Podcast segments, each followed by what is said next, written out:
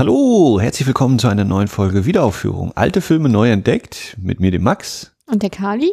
Und dem Christian. Äh, große Lust an steilen Thesen, garantiert nicht spoilerfrei, gefährliches Halbwissen. Das ist auch heute wieder unser Credo, auch heute wieder ein Film, den wir gucken werden. Aber wir haben heute mal wieder einen Gast. Ja, das bin dann mal wieder ich, ne? Das stimmt, Kali. Und du hast auch, eigentlich hast du auch den Film mitgebracht, kann man das so sagen? Ja, kann man so sagen, tatsächlich. Ja. Das, war, das war mir ein Anliegen. Nachdem ich äh, aus der, von der Existenzzustellung ganz spontan durch Dirty Dancing erfahren habe, ja. meinen Recherchen, habe ich dann auch gedacht, ja, äh, guckst mal weiter nach Darstellern, weil dann so in der Phase. Habe wirklich so Dirty Dancing geguckt im Fernsehen, ganz langweilig. Hab, mir hat mich die Werbung genervt, habe ich meine DVD eingelegt, habe die geguckt, war ganz begeistert. Habe ich dann weiter, habe dann weitergeschaut, habe gedacht, naja, kannst du mal in die 80er reinschauen, weil ich da bin ich, ich bin da im Gegensatz zu Max nicht so bewandert, weil ich das nicht so gerne mag. Ja, brauchst nicht übertreiben, ich habe den Film auch noch nicht gesehen. Ich sag nur kurz, wir gucken heute Red Dawn, die rote Ja. Flut. Ja, und dann hast du mir Outsiders empfohlen. Und durch das Cast bin ich dann auf äh, einen Artikel gekommen mit Red Dawn. Und dann habe ich gedacht, bei dem Cast, wer, warum sagt ihr das gar nichts? Und auch bei dem Inhalt, oh, was, das na, klingt nach Dystopie. Das, Dystopien sind für mich immer sehr, sehr gut. Oh ja, holst du dir mal. Und dann gesagt, oh gut, kann man es ja auch für einen Podcast vorschlagen. Und ich gesagt, naja, wenn ihr den als Podcast macht, dann möchte ich auch dabei sein. Und das Ja, war eigentlich die Geschichte, kurz und knackig. Ja. Nee, es ist, ist mir auf jeden Fall wichtig, dass du dabei bist, weil äh, ich finde das schön, dass du das als Dystopie anschaust. So, äh, ich habe einen extrem argwöhnischen Blick heute drauf so und ich bin mal gespannt. Das ist ein Film, den ich gemieden habe. Den wollte ich bisher immer nicht gucken. So. Wie kommt denn das? Ähm, na, also weil ich das Gefühl habe, wir haben es hier mit einem Film zu tun, der, also ich unterstelle dem Film böse Absichten. Aber lass uns das mal gucken, weil das ist jetzt nicht hilfreich, mit den Vorurteilen schon gleich äh, vor dem Film loszulegen. Ähm, ich schätze aber durchaus den Regisseur John Milius, den ich auch als Drehbuchautoren schätze. Der hat ja zum Beispiel Apocalypse Now geschrieben ähm, und hat Filme gemacht wie äh, Conan der Barbar. Übrigens auch hier wieder Basil Polidoris mit der Musik dabei. Genau, der Komponist, der auf äh, bei Conan zum Beispiel ja auch wirklich einen sehr fetten Score gemacht hat, der also sozusagen auch ein bisschen Lust auf äh, Krieg und Auseinandersetzungen macht. Ich kann im Fantasy-Kontext ganz gut was damit anfangen. Und bei Red Dawn habe ich natürlich Sorge, weil es ja ein sehr ähm, also ich glaube, das ist, das ist, wenn wir mal gucken so, ne, weil du sagst Dystopie. Ich habe so das Gefühl, der Film wird sich Mühe geben, das durchaus realistisch aussehen zu lassen, auch wenn das sozusagen, was da passiert, nie passiert ist. Im Grunde genommen geht's, werden wir den Beginn des Dritten Weltkriegs hier erleben, oder? Das ist die Idee von Die Rote Flut. Die, also mein Kenntnis ist, die Russen fallen in irgendeine US-Kleinstadt ein. Das- also auf, auf der, im Heimatland. Wenn sie das mit angezogenen Waffen machen, dann ist das äh, quasi Krieg und, und der dritte große. Ich habe ehrlich gesagt was ganz anderes. Ich, hab ich bin da ganz, ganz frei von Ja, Vorurteilen. das ist gut.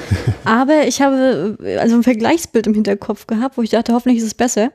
Äh, Und zwar von das Buch von Philipp K. Dick, Das Orakel vom Berge, wo sozusagen äh, in der Dystopie die Japaner den Zweiten Weltkrieg gewonnen haben, wie sich das alles entwickelt hat auf dem Ja. amerikanischen Boden. Ist jetzt auch als Serie rausgekommen, nochmal verfilmt hier mit The Man, The Man in the High Castle. Habe ich jetzt aber nicht gesehen. Ich habe nur ein paar Stimmen, die ganz begeistert sind, aber das war was ganz anderes. Und da hat mir, da habe ich dann von der, äh, vom Grundplot das Buch äh, ganz schnell durchgelesen, weil ich ganz begeistert von der Idee war. Hat mir aber letztendlich nicht so gut gefallen. Und äh, bin jetzt gespannt. Für mich ist das jetzt in der Hinsicht ein anderer Ansatz, auch in diese Richtung zu gehen. Und das ist jetzt so der, die Perspektive, unter der ich gucke. Genau, also ich äh, hoffe, dass das wirklich äh, sehr viele Perspektiven heute gibt, weil wenn es nur meine Vorurteile gäbe und die sich dann auch noch bestätigen würden, wäre das ein sehr langweiliger Podcast, weil dann wäre ich nach fünf Minuten durch. Ich freue mich total auf verschiedene Sichtweisen. Ja, ich, warte, ich erwarte einen äh, knallharten Actionfilm. Ja, Bäm. der wird's wohl auch sein. Ähm, ist halt das Bild das ist ja jetzt, äh, wobei der ist schon etwas länger, ist der jetzt schon vom, vom deutschen Index runter, ne? hat aber immer noch eine FSK 18 Freigabe, richtig? Genau, ist jetzt ab 18. Das ist die neue, deswegen kann er auf jeden Fall nicht mehr indiziert werden. Ich bin tatsächlich, müssten wir nochmal nachgucken, ob und wie der mal indiziert war. Also, also nicht. das weiß ich, dass er indiziert war und ich weiß auch, dass es eine gekürzte Fassung gab. Das war, glaube ich, auch schon eine 18er Fassung. Äh, das habe ich mir über Schnittberichte nochmal nachgeschaut, weil ich finde es ja immer ganz interessant, wenn, also der Film hatte hier in Deutschland, äh, wie man nachlesen kann, äh, 84, 85 auch schon für äh, ziemlich viel Aufregung auch in einigen Kinos gesorgt. Ne? Da gab es durchaus Friedensaktivisten, die da sehr lautstark protestiert haben. Also in einigen Kinos es auch geschafft haben, dass der vorzeitig rausgenommen wurde.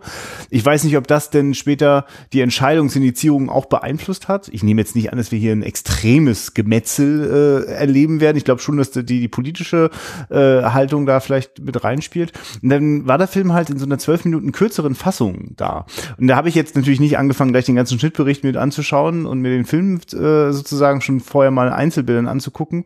Aber schon gleich am Anfang gab es Texttafeln, die erklären sollen, in welchem Kontext, in welcher alternativen Welt sozusagen äh, äh, das jetzt spielt. Ne? Da werden sozusagen so ein bisschen europäische Politik, wird mal so kurz skizziert.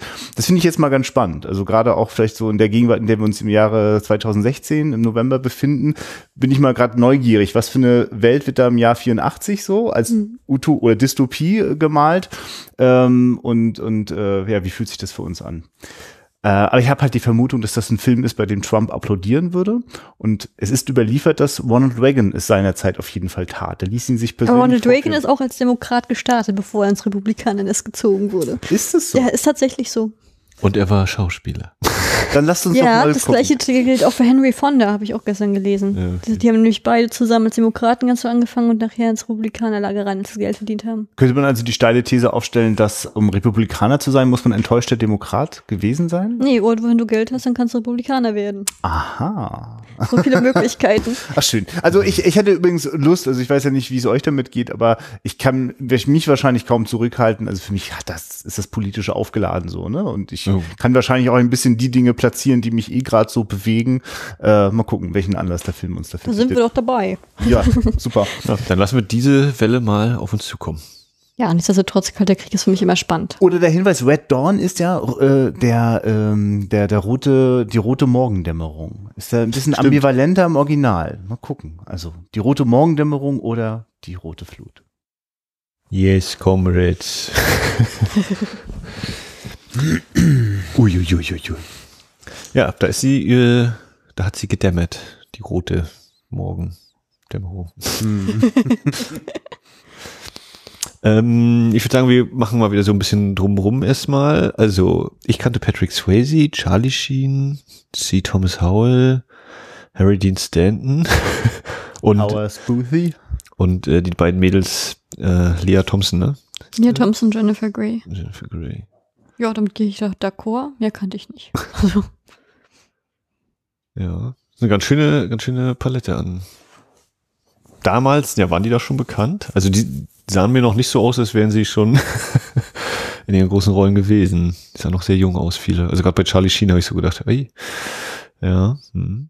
aber ich fand gerade am Anfang diese Einführung als Footballer mit, mit Martin Sheen, das hat mich extrem an Breakfast Club erinnert mit Emilio Estevez. Hm. Da konntest, wenn du die beiden mal nebeneinander schneidest, diese Bilder, siehst du wirklich, dass das Geschwister sind. Die gleiche Frisur und nur gleiche Outfit, letztendlich bloß unterschiedliche Haarfarben. Ja, ich meine, mit dem Einstieg in der Highschool ist das ja auch, also ich glaube, das passt ganz gut rein, so zumindest für diese ersten zwei, drei Minuten in, in, in die Welt der, der 80er, der äh, Teenager-Filme, also so ein, so ein ganz, ganz entfernter Hauch von Howard Hughes geht da auch irgendwie so durch, ne? Also eben Breakfast Club. Ähm, bis natürlich recht schnell die Russen. Oder in dem Fall ja erstmal noch Mexikaner Die oder Kubaner, ne? Kubaner, genau, die im Dienste der Russen äh, sich da mit dem Fallschirm direkt vom Klassenraum abseilen, ja. Ja, nee, ähm, ja, ich glaube, weiß ich auch nicht, ne, also brauchen wir jetzt, glaube ich, den Plot nicht zusammenfassen, der ist ja auch relativ überschaubar. Es war auf jeden Fall auch eine große Überraschung für mich, dass der äh, so spärlich ist, ne? Also, weil im Grunde genommen wird gleich am Anfang gibt's quasi das, das, äh, den, den großen Überfall und dann eigentlich erstmal die Flucht in die Berge, so dass wir unsere kleine Truppe von, ich meine, es sind schon junge Erwachsene, es sind eigentlich keine Teenager, oder? Oder wird das irgendwie Naja, gesagt? Oberstufe, Also, ne? also Patrick Ah, ja. Swayze scheint schon zwei Jahre älter wenigstens zu sein Ja, als das der Rest der Gruppe, aber sonst scheinen die mir so alle noch Hm, ja, mindestens klar. Mittel- bis End-Teenager zu sein, ja. Das ist so typisch, ne, dass Patrick Swayze jemand die alte Sack ist. Also das ist bei Outsiders Ja, ja, ja, schon genau. der Fall, ne? Das fühlte ich mich da gleich. Auch sieht Noch bei Dirty Dancing ist er der Reife in der Runde. Also es ist irgendwie immer so sein Los, dass er der älteste und weiseste ist von den Er war ein paar Jahre zu früh voll dran. Ja, weil dann ist es, sind, sind sie die Rebellen, die äh, Guerillas und äh, episodisch sehen wir, wie sie äh, immer wieder Angriffe starten, zunehmend erfolgreicher werden, äh, nur um dann immer brutaler zurückgeschlagen zu werden. Das, also, oder? Das, also habe ich irgendwas verpasst? Das ist es, ne? Prinzip, äh, eigentlich kannst du es so sagen, ja. Ja, also aber da war ich jetzt überrascht. Ich dachte, dass das irgendwie, keine Ahnung, dass äh, sie immer mehr sich involvieren oder irgendwas Ja. infiltrieren. Ja, genau, oder also so. sowas wie zum Beispiel, wir erobern die Stadt zurück oder wir gehen eben zu diesem Free America-Bereich oder Aber ich habe auch allgemein, es wirkt es für mich so ein bisschen lose. Also mir ist teilweise, dann habe ich so gedacht, ja, so ähnlich habe ich, glaube ich, Conan auch gesehen, als ich den geschaut hatte. Das ist so, Mhm. der sich gerne mal in den Landschaften auch verliert und so ein paar Panoramaaufnahmen sucht. Und die Geschichte, die gibt's auch irgendwie, aber die ist eigentlich mehr eher durch die, die Monatseinblendung hier zusammengehalten, dass wir mal wissen, ah, jetzt ist wieder ein Monat vergangen, als dass wir jetzt eben sowas ganz Konkretes haben wie, so, heute haben wir fünf Kilometer äh, Raum gesichert oder bla bla bla bla, keine Ahnung. Also es, es wird ja auch nie so konkret gesagt, diese Angriffe sind ja auch mehr so, ja, jetzt sind wir bei einem Angriff dabei. Ob die den ausspioniert haben vorher oder warum sie jetzt gerade den angreifen und nicht irgendwo einen anderen Konvoi, das ist ja alles offen. Also das, das hat, ne, das, die, die am besten beschriebene Mission ist ja tatsächlich dann am Schluss, wenn sie sagen, wir gehen in die Stadt und sorgen für Ablenkung und ihr könnt flüchten. So. Und alles andere ist irgendwie so, Cut, nächster Angriff. Cut, jetzt fällt gerade mal noch jemand vom Himmel und den holen wir unsere Gruppe und so Sachen. Ich fand, ihr habt das eigentlich schön beschrieben mit der Inhaltsangabe. Äh, mein Gedanke, also ich habe verschiedene Gedanken durchlaufen. Mhm. Und mein erster, also mein Gedanke war echt zwischenzeitlich, jetzt haben sie die ganzen, jetzt haben sie die ganzen Explosionen abgedreht, so alle zwei Minuten gefühlt. Haben sie überhaupt Handlungen dazwischen gemacht? Also sie ist sozusagen der Grund des Fokus des Films die Explosionen und alles andere drumherum so wild zusammengewebt. Also ich fand jetzt auch diese Monatsangaben nicht so das Zurück Zusammenhalten. Ich fand jetzt Ja. wirklich hier die Bum, Bum, Bum, Bum Sache. Also ich meine, die, die Tricktechnik äh, und alles, die konnten sich da ja richtig ausspielen. Und, das, und die Stunt-Koordinatoren, das war Wahnsinn. Ähm, sind ja auch schöne Sachen dabei.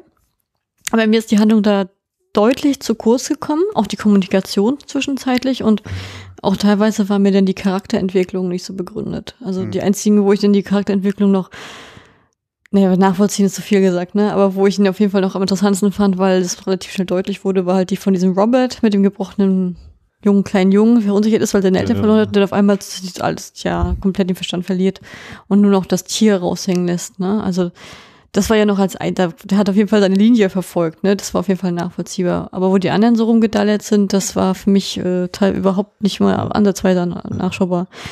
Also ich kann mir auch gut vorstellen, dass, dass John Milius da eigentlich irgendwie drei oder vier Stunden Film machen wollte, dass auch noch wir mitkriegen, wie eben der Daryl in die Stadt geht und mit seinem Vater noch diese Gespräche hat oder wie noch längere Passagen, wie sie da irgendwie diese Lage äh, besprechen oder sonst wie. Das kann ich mir irgendwie gut vorstellen, weil ich auch teilweise irgendwie das Gefühl hatte, wie gesagt, die Story ist so sehr, sehr dünner roter Faden, wenn überhaupt. Und äh, hatte auch so richtig mit den Charakteren reinkommen in diese Charaktere war bei mir auch nicht so bis zum letzten. Das war, das war so der, der, der Hauptpunkt, wo ich so dachte, jetzt könnte es nochmal einen richtigen schönen Kniff geben, war eben dann äh, mit dem Gefangenen und dem Daryl zusammen, diese, diese Stelle, wo ich dachte, okay, ja, mal gucken, wie sich das jetzt entwickelt und noch auswirkt, aber das blieb auch mehr so, das, ja, es verlief sich in diesen Weiten der Prärie gefühlt, so ein bisschen.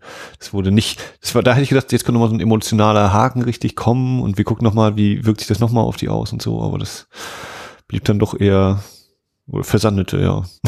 Ich habe das vor allem, also Entschuldigung. Ich mag so kurz und knackig. Ich habe es vor allem daran gemerkt, dass mir das zu kurz kam, weil man abgesehen von den Stars, die man sozusagen kennt als Schauspieler, die ganzen anderen, die mir fremd waren, die habe ich auch zum ersten Mal mal gesehen, wenn sie gestorben sind. das war der eindeutigste Hinweis darauf, dass sie mir die Charaktertiefe nicht so doll war. Ja, die rote Flut, die Seifenoper, das wäre wahrscheinlich möglich gewesen, äh, stimme ich dir zu, Max. Äh, aber es gab dann noch diesen, also bei mir den Gedanken, dass es fast wirkte, als wäre das John Milius alles ein bisschen lästig gewesen, ne? Weil ja ständig passieren ja total extrem krasse Sachen. Die verlieren ihre Eltern, Angehörigen, äh, müssen das Töten lernen und damit irgendwie klarkommen, dass man dann auch mal jemanden aus den eigenen Reihen umbringt. Und all, also passieren extrem, also wirklich die ganze Grausamkeit des Kriegs ist da. Äh, aber ich habe das Gefühl, als wäre das John Milius ein bisschen lästig, dass, weil also der, der, jeder kriegt ja mal so seine Weinszene oder Zusammenbruchsszene und dann war's das aber auch so. Ne? Das, also also ich, also ehrlich gesagt, da sind so viele Traumata, werden da angehäuft, also die, die ganzen Filme, äh, die kann man eigentlich gar nicht alle drehen, äh, die, die das irgendwie aufarbeiten würden. Und ich, also es macht für mich auch schwer. Also das sorgt dann auch dafür, dass ich denke, dass da entwickelt sich überhaupt also für mich sogar gar nichts in den Figuren, weil da, wo das, sage ich mal, zumindestens ein Bogen erzählt wird, wie bei dem äh, sozusagen dem na, nach dem Hirschblut trinken zum Ja. zum Mann und Soldaten werden, es ist halt auch extrem flach so, ne? Also ja, das ist eine Entwicklung. aber Ich glaube, ich glaub fast, das wäre vielleicht was gewesen, dass man, dass man den Fokus vielleicht auf einen der Charaktere noch mehr legt oder vielleicht aus seiner Sicht erzählt, so wie dann eben zum Schluss noch ein Voice-Over kommt, um uns noch zu sagen, ach so, übrigens ist dann irgendwann vorbei gewesen. Äh, Aber das ist zum Beispiel, ne, weil ich gerade überlege, und Robert, ja, das, die, diese Bluttrink-Szene, dann der, oder dieses Thema, wo sind meine Eltern, was sind meine Eltern? dann eben äh, der Verrat in den eigenen Reihen sozusagen. Also dass man, wenn vielleicht der Fokus auf einen dieser Leute gewesen wäre. Ich habe immer so auch natürlich geguckt, okay, Patrick Swayze ist sozusagen der Anführer der Gruppe, also gucke ich mal auch um ihn rum, rum, rum und die anderen sind halt dabei, in Anführungszeichen, so ein bisschen abfällig ist gesagt. Aber so, das wäre vielleicht, ich meine, dann wäre es natürlich auch wieder ein anderer Film geworden, klar, aber das wäre vielleicht noch so eine Sache, wo ich dann mehr hätte mitgehen können hm.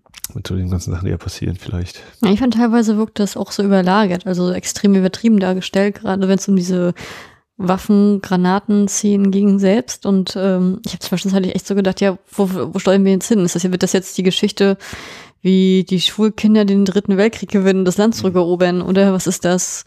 Und auch die Darstellung der, ich sag jetzt mal, Russen, Querstrich Kubaner. Ähm, ja. Ich weiß gar nicht, was ich sagen soll. Ich habe gesagt, ich habe damit, ich habe von vornherein damit gerechnet, dass die ähm, relativ infantil und, und dümmlich dargestellt werden, weil das eine klassische amerikanische Weise wäre äh, so die richtige Einf die erste richtige Einziehde, Einführung war die mit dem, äh, dem kleinen Trupp, die halt sozusagen sich vor den Sehenswürdigkeiten fotografiert lassen haben. Das sollte natürlich auch blöd wirken und dümmlich, aber ich fand das an sich gar nicht mal so unrealistisch, wenn du jetzt da bist, ne? Aber dann auch, die, äh, das war für mich, glaube ich, der Tiefpunkt selbst, war tatsächlich wie der große stattliche Commander oder Kommandeur, ich keine Ahnung, wie die Ränge da sind, in, von einem Pfeil im Hintern geschossen wird und dann sagt, ich sterbe, ich sterbe, ich sterbe. Ja. Das fand ich so ein bisschen lächerlich. Also das war so dieses, ach Götting, ja, komm. Ja, ja ich habe mich da, also das ist noch der Moment, äh, wo ich mich noch so gefragt habe, äh, soll das jetzt eigentlich, also äh, ist das jetzt absichtlich so auf komisch gemacht. Also ja. ich konnte da nicht besonders doll drüber lachen, also eigentlich gar nicht, aber es ist auf jeden Fall sehr lächerlich. Es ist so inszeniert, dass es lächerlich ist, obwohl er ja eigentlich gerade dabei ist zu sterben und den erschießen ihn auch da, ne, und auch nicht zu knapp. Aber es ist so, es ist so, ich habe so das Gefühl, ist, das war so ein Moment, wo ich das Gefühl hatte, da war aus Filmemacher-Sicht gerade auch wichtig, es nicht zu grausam wirken zu lassen, was eigentlich gerade grausam ist, ne? Also, weil es ist natürlich irgendwie lustig, wenn er den Pfeil im Arsch hat, so. Aber also für mich war es auch so ein bisschen so, na, es ist ihr, oder ich bin nicht 100%, aber es war, glaube ich, ihr erster Angriff. Ja, ja, ja. Ne? Also, ja, Und von daher ist, ist es eben Punkt, noch so diese. Sie, äh, ja, Blut in die Hände bekommen. Da, da läuft es eben noch nicht so glatt, in Anführungszeichen, sondern da geht das eben alles noch so, der Pfeil trifft nur den Hintern und äh, mag dem einen oder anderen lächerlich erscheinen. Und ja, ja. wenn sie ihn dann erschießt, dann kriegt sie die Waffe auch gar nicht unter Kontrolle, sondern feuert so halb wild da nochmal rum und tötet ihn dadurch. Also es ist schon, ähm, dass das eben ja, doch lächerlich schon, aber das ist eben auf jeden Fall nicht so dass sie sie nicht direkt töten sofort, sondern dass das eben äh, alles gar nicht so einfach ist, wie das vielleicht in Filmen sonst ist.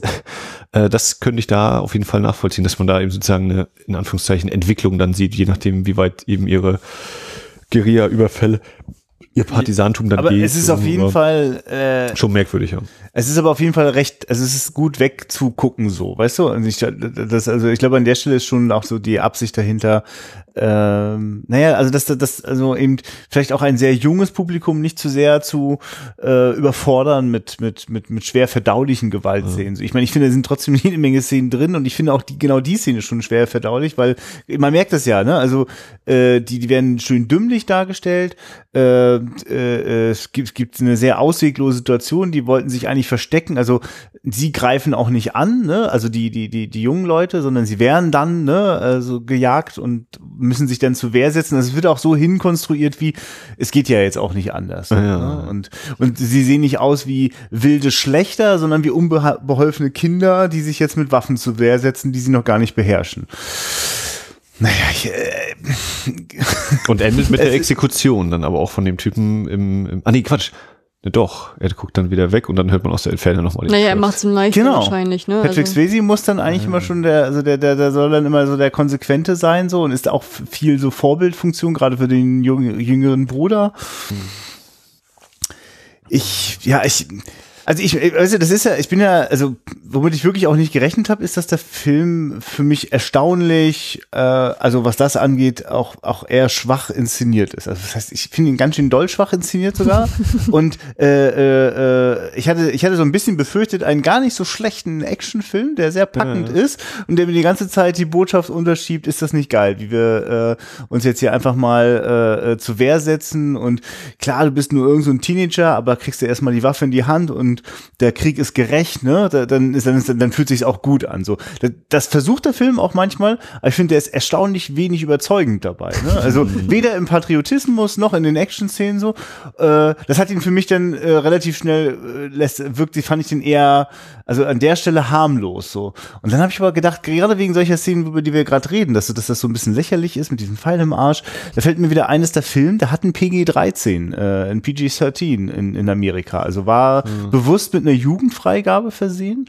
Ähm, und, und der, also die jungen äh, Leute dort äh, laden ja auch ein als, als Identifikationsfiguren für ein sehr junges Publikum.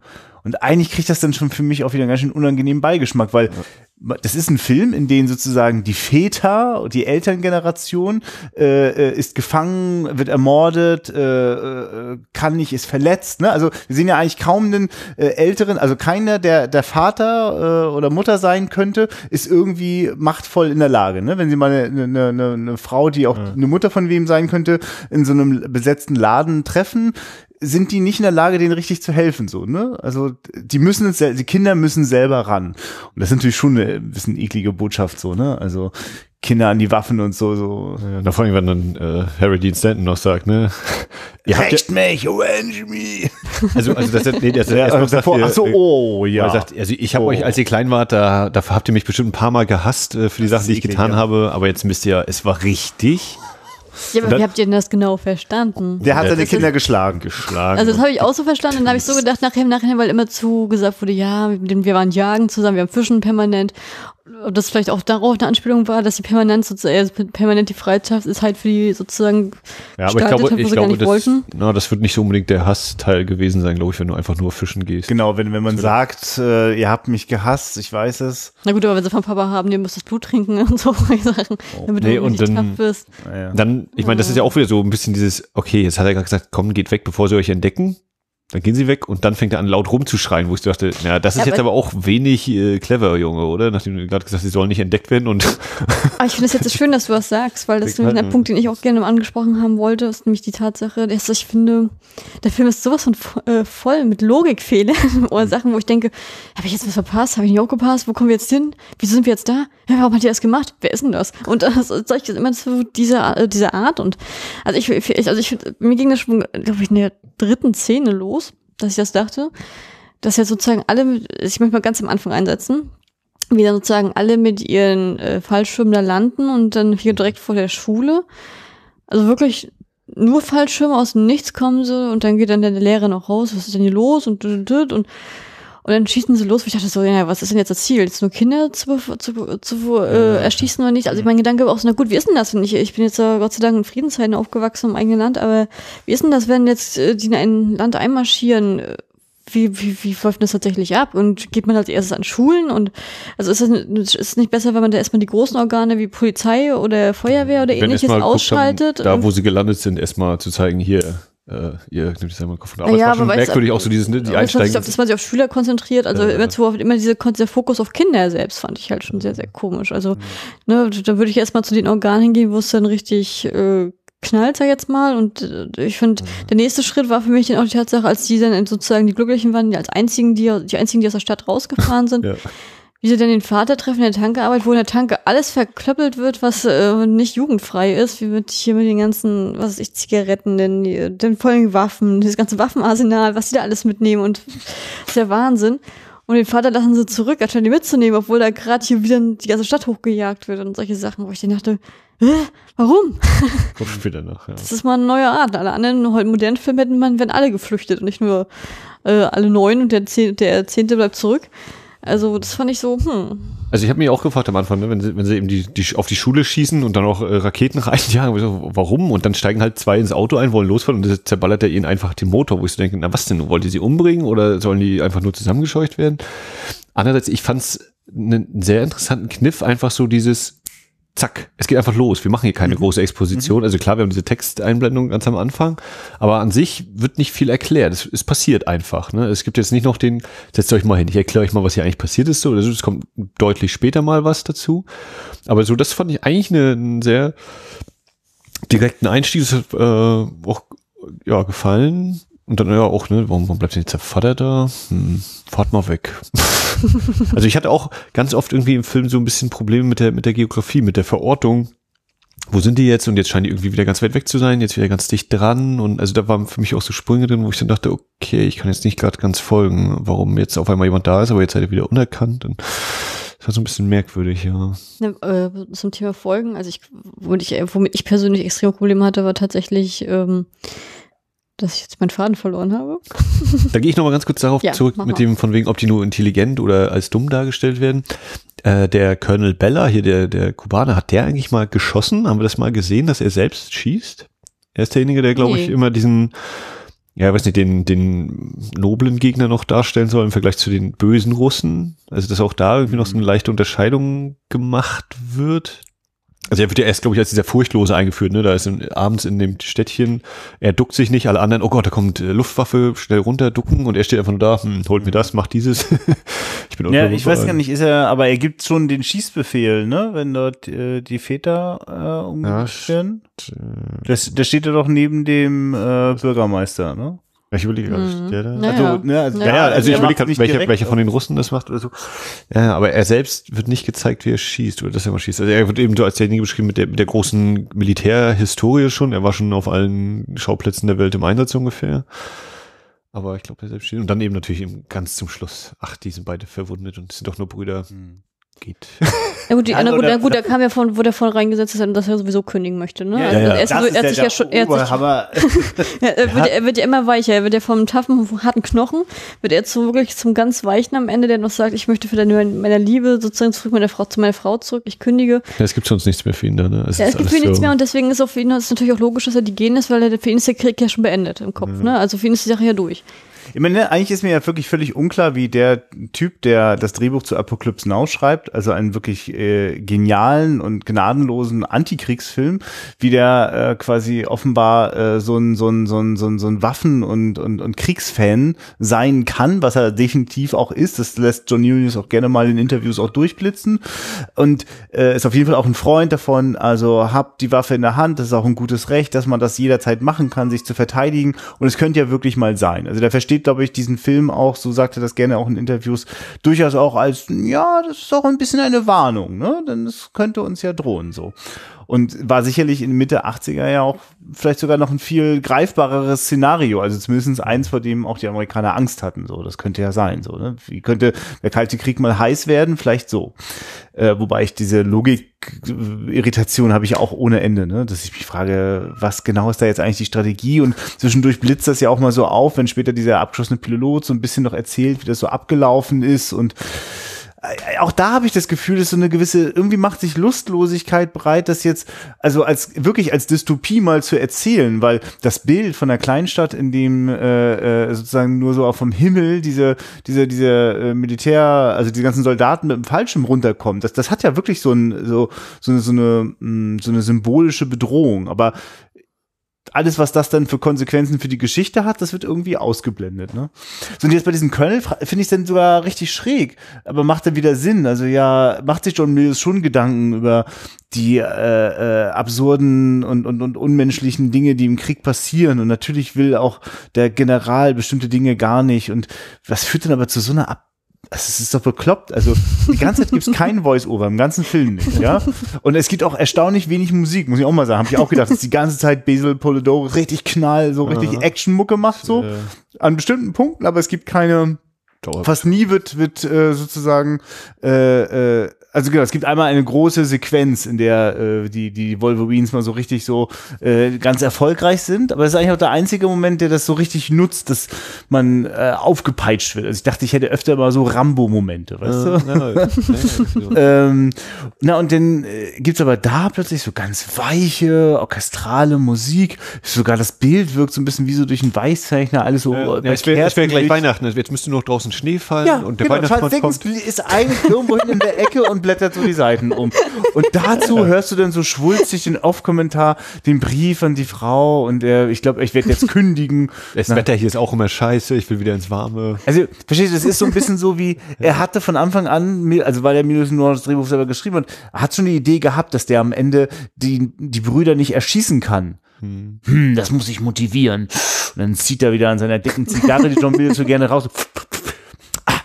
Hat hat so einen Moment, ach, das mache ich schon die ganze Zeit im Film, dass er so ein bisschen zweifelt und so. Also ich, ich glaube das halt keine Sekunde. Also das will ich damit eigentlich gerade zum Ausdruck bringen. Da wird wahnsinnig viel behauptet und ich, ja, also, ja, irgendwie verstehe ich das gar nicht, warum. Ja, die, also Min- Mini-Punkt wäre vielleicht noch, dass der Kevin Reynolds da eben was, oder wer hat welchen Anteil, ne? Das, das vielleicht noch ein Gut, dass du es nochmal sagst, er hat ja nicht alleine geschrieben. Drehbuchschreiber. Oder von, von Kevin Reynolds ist auch die Story, ja, offiziell. Was hat er noch gemacht, dass man eine Orientierung hat? Ja, also Kevin Reynolds ist, äh, kenne ich als Regisseur von äh, einigen Kevin Costner-Filmen, zum Beispiel äh, Robin Hood oder äh, Waterworld. Da gibt es sicherlich auch noch zwei, drei Sachen mehr, aber das ist so das, wo ich präsent habe. Kevin Reynolds als äh, Hollywood-Geschichtenerzähler. Ich weiß gerade auch nicht, was der noch an Drehbüchern gemacht hat.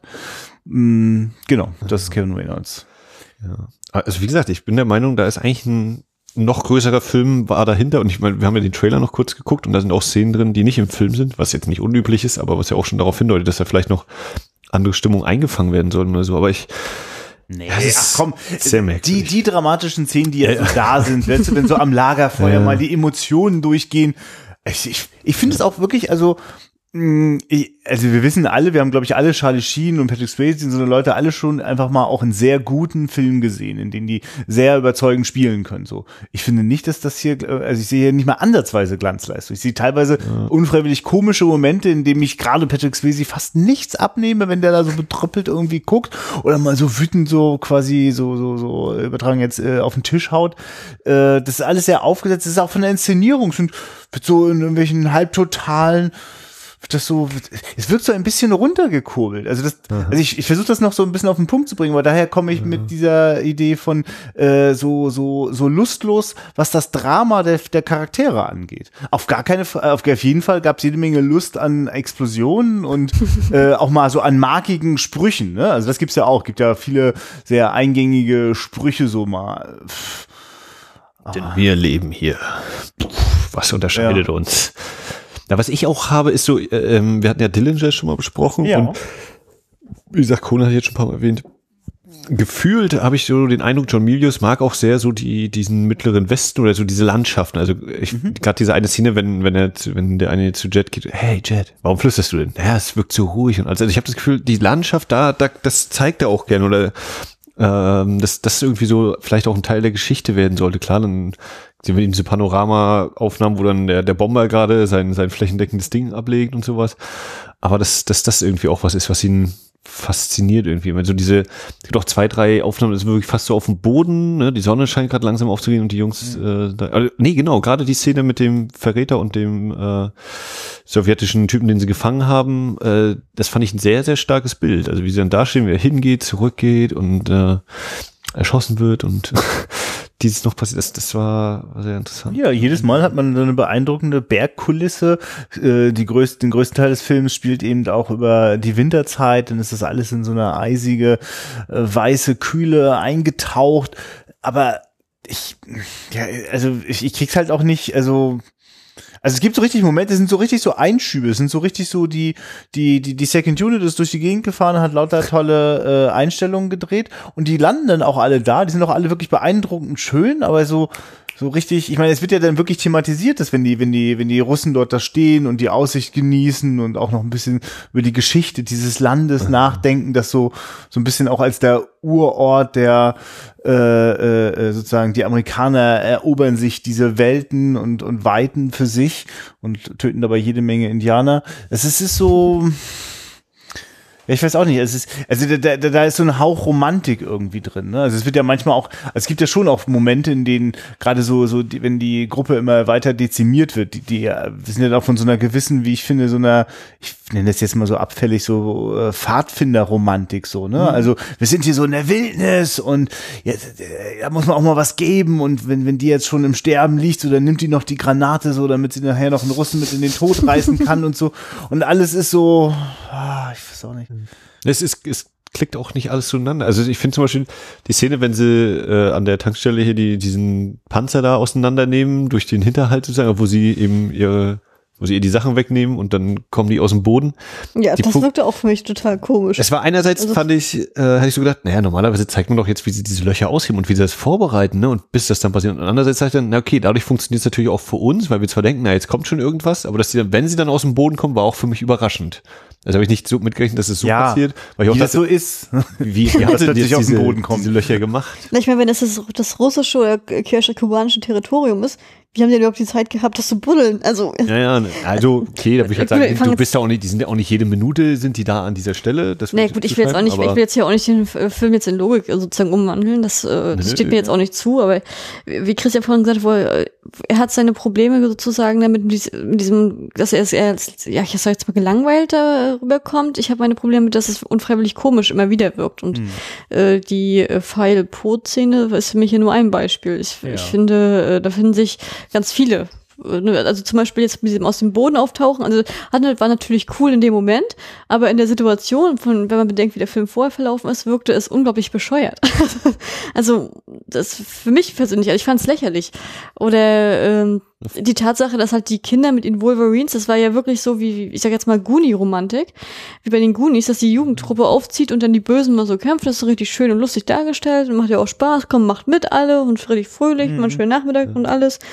Aber letztendlich, äh, wieso sind die eigentlich so erfolgreich? Und wieso können eigentlich die Soldaten, nachdem sie ja. gemerkt haben, dass da ein Widerstandstrupp ist und der aus Jugendlichen besteht, wieso klappt das noch ein zweites Mal, warum drittes Mal, viertes Mal, fünftes Mal? Was sind das für Soldaten, die von, mit, sich mit fünf Kindern nicht anlegen können, wo sie mhm. vorgewarnt sind, dass die halt immer kommen? Also das sind so Sachen, wo ich dann so meine Probleme hatte und für mich das, für mich was, was ich, wo ich total äh, nicht drauf klarkomme. Das ist auch das, was ich äh, vorhin vergessen hatte, war die Tatsache. Wieso können die sich denn so frei bewegen? also alle ja, Leute werden da in diese, in diese Lager untergebracht, ja. alle Rebellen, alle anderen werden da von zehn Leuten, also auf fünf Russen kommt eine, ein Amerikaner, der überwacht wird. Und die verstecken sich einen Monat lang in den Wäldern und gehen dann erstmal ganz entspannt zu dritt dann erstmal durch die Stadt und besuchen erstmal alle Bekannten, gehen dann zum, zum Internierungslager rein, also von draußen besuchen ja. erstmal ganz freundlich, also bewegen sich da komplett frei gehen dann irgendwie immer zu diesem einem Onkel dahin, wo ich mir denke, wo ist denn ein Haus, wie kommt, wie passt der nicht da rein? Und wieso, ist, und wieso, ja, aber wieso ist ja. denn der nicht im Lager drin? Ne? Wieso können, gehen wir auf ein Kaffeekränzchen Kränzchen vorbei? Also da, wie, dann auf einmal doch wieder in die Wälder und dann gehen wir doch nochmal da vorbei. Wer ist denn das? Und wer ist dieser Mann? Und äh, wieso ist der nicht im Lager? Und warum gehen, warum fangen, warum grüßen die Russen die, wenn die da lang gehen? Also, wieso ist das? Und, wenn, also, und dann gleichzeitig wird aber auch, also ich bin gleich fertig, im gleichen Atemzug wird dann aber nochmal betont, wenn sie dann einen Bekannten treffen, ja, die wissen, dass genau ihr fehlt, die kennen euch und äh, die suchen euch. Wo ich mir denke, ja, aber wenn die Russen die, die in der Stadt grüßen und an dir vorbeigehen, dann kriegen sie sie nie. Also, das ist auch dieses, wo ich so, hä, naja gut, hier wird aber eine widersprüchliche Botschaft ge gesendet und woher wissen die denn, dass die fehlen? Also ganz, ganz genau, dass genau die fehlen. Sind sie dieses ganze Einwohner-Bürgerregister durchgegangen oder was? Und wer weiß, ob die, wo weiß, wo die abgeblieben sind. Das ist ja nicht nur in dieser Stadt, also sozusagen eine Belagerung, es ist ja in ganz Amerika, wie ich das verstanden habe. Na, na nicht in ganz Amerika, weil sie ja irgendwie diese Schneise da sich geschlagen haben und sonst. Also ich gebe dir auf jeden Fall recht, dass das für mich, das wirkt für mich auch so völlig, hä, wie denn jetzt? Die suchen sie, er steht drei Meter weg und die erkennen die nicht oder was? Also nach wem suchen die denn? Einfach, wir suchen nach Menschen. Fragen wir mal jeden Menschen oder also, habe ich auch gedacht.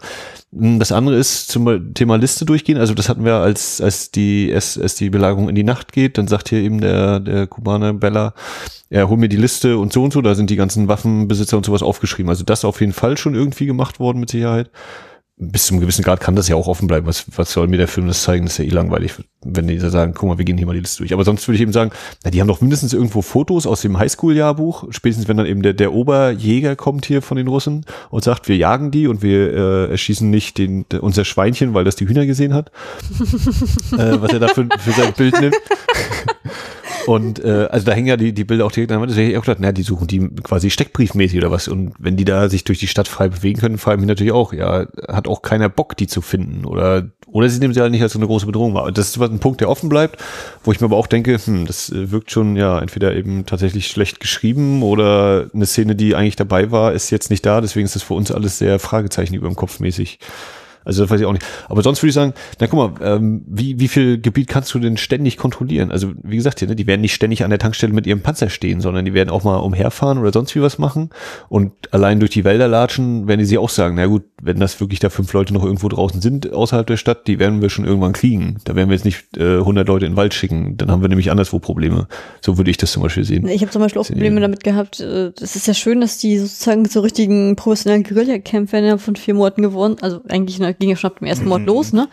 In dieser unglaublich krassen Zeit. Aber ich finde, das, was ich auch mit, äh, mich gestört hat, war, dass die halt immer auch auf dem neuesten Stand der Technik waren. Also auch auch mit den Anzügen. Im Winter tragen wir immer Schneeanzüge, ne? Und hier, bei den anderen äh, tragen jetzt mal Russanzüge. Ich meine, dass die mal sozusagen von einem äh, getöteten Russen im, im Kampf die Sachen abnehmen, das ist mir schon klar. Aber bei denen sind ja, die tragen ja marklose weiße Schneeanzüge, wo noch keiner erschossen wurde, drin oder draußen.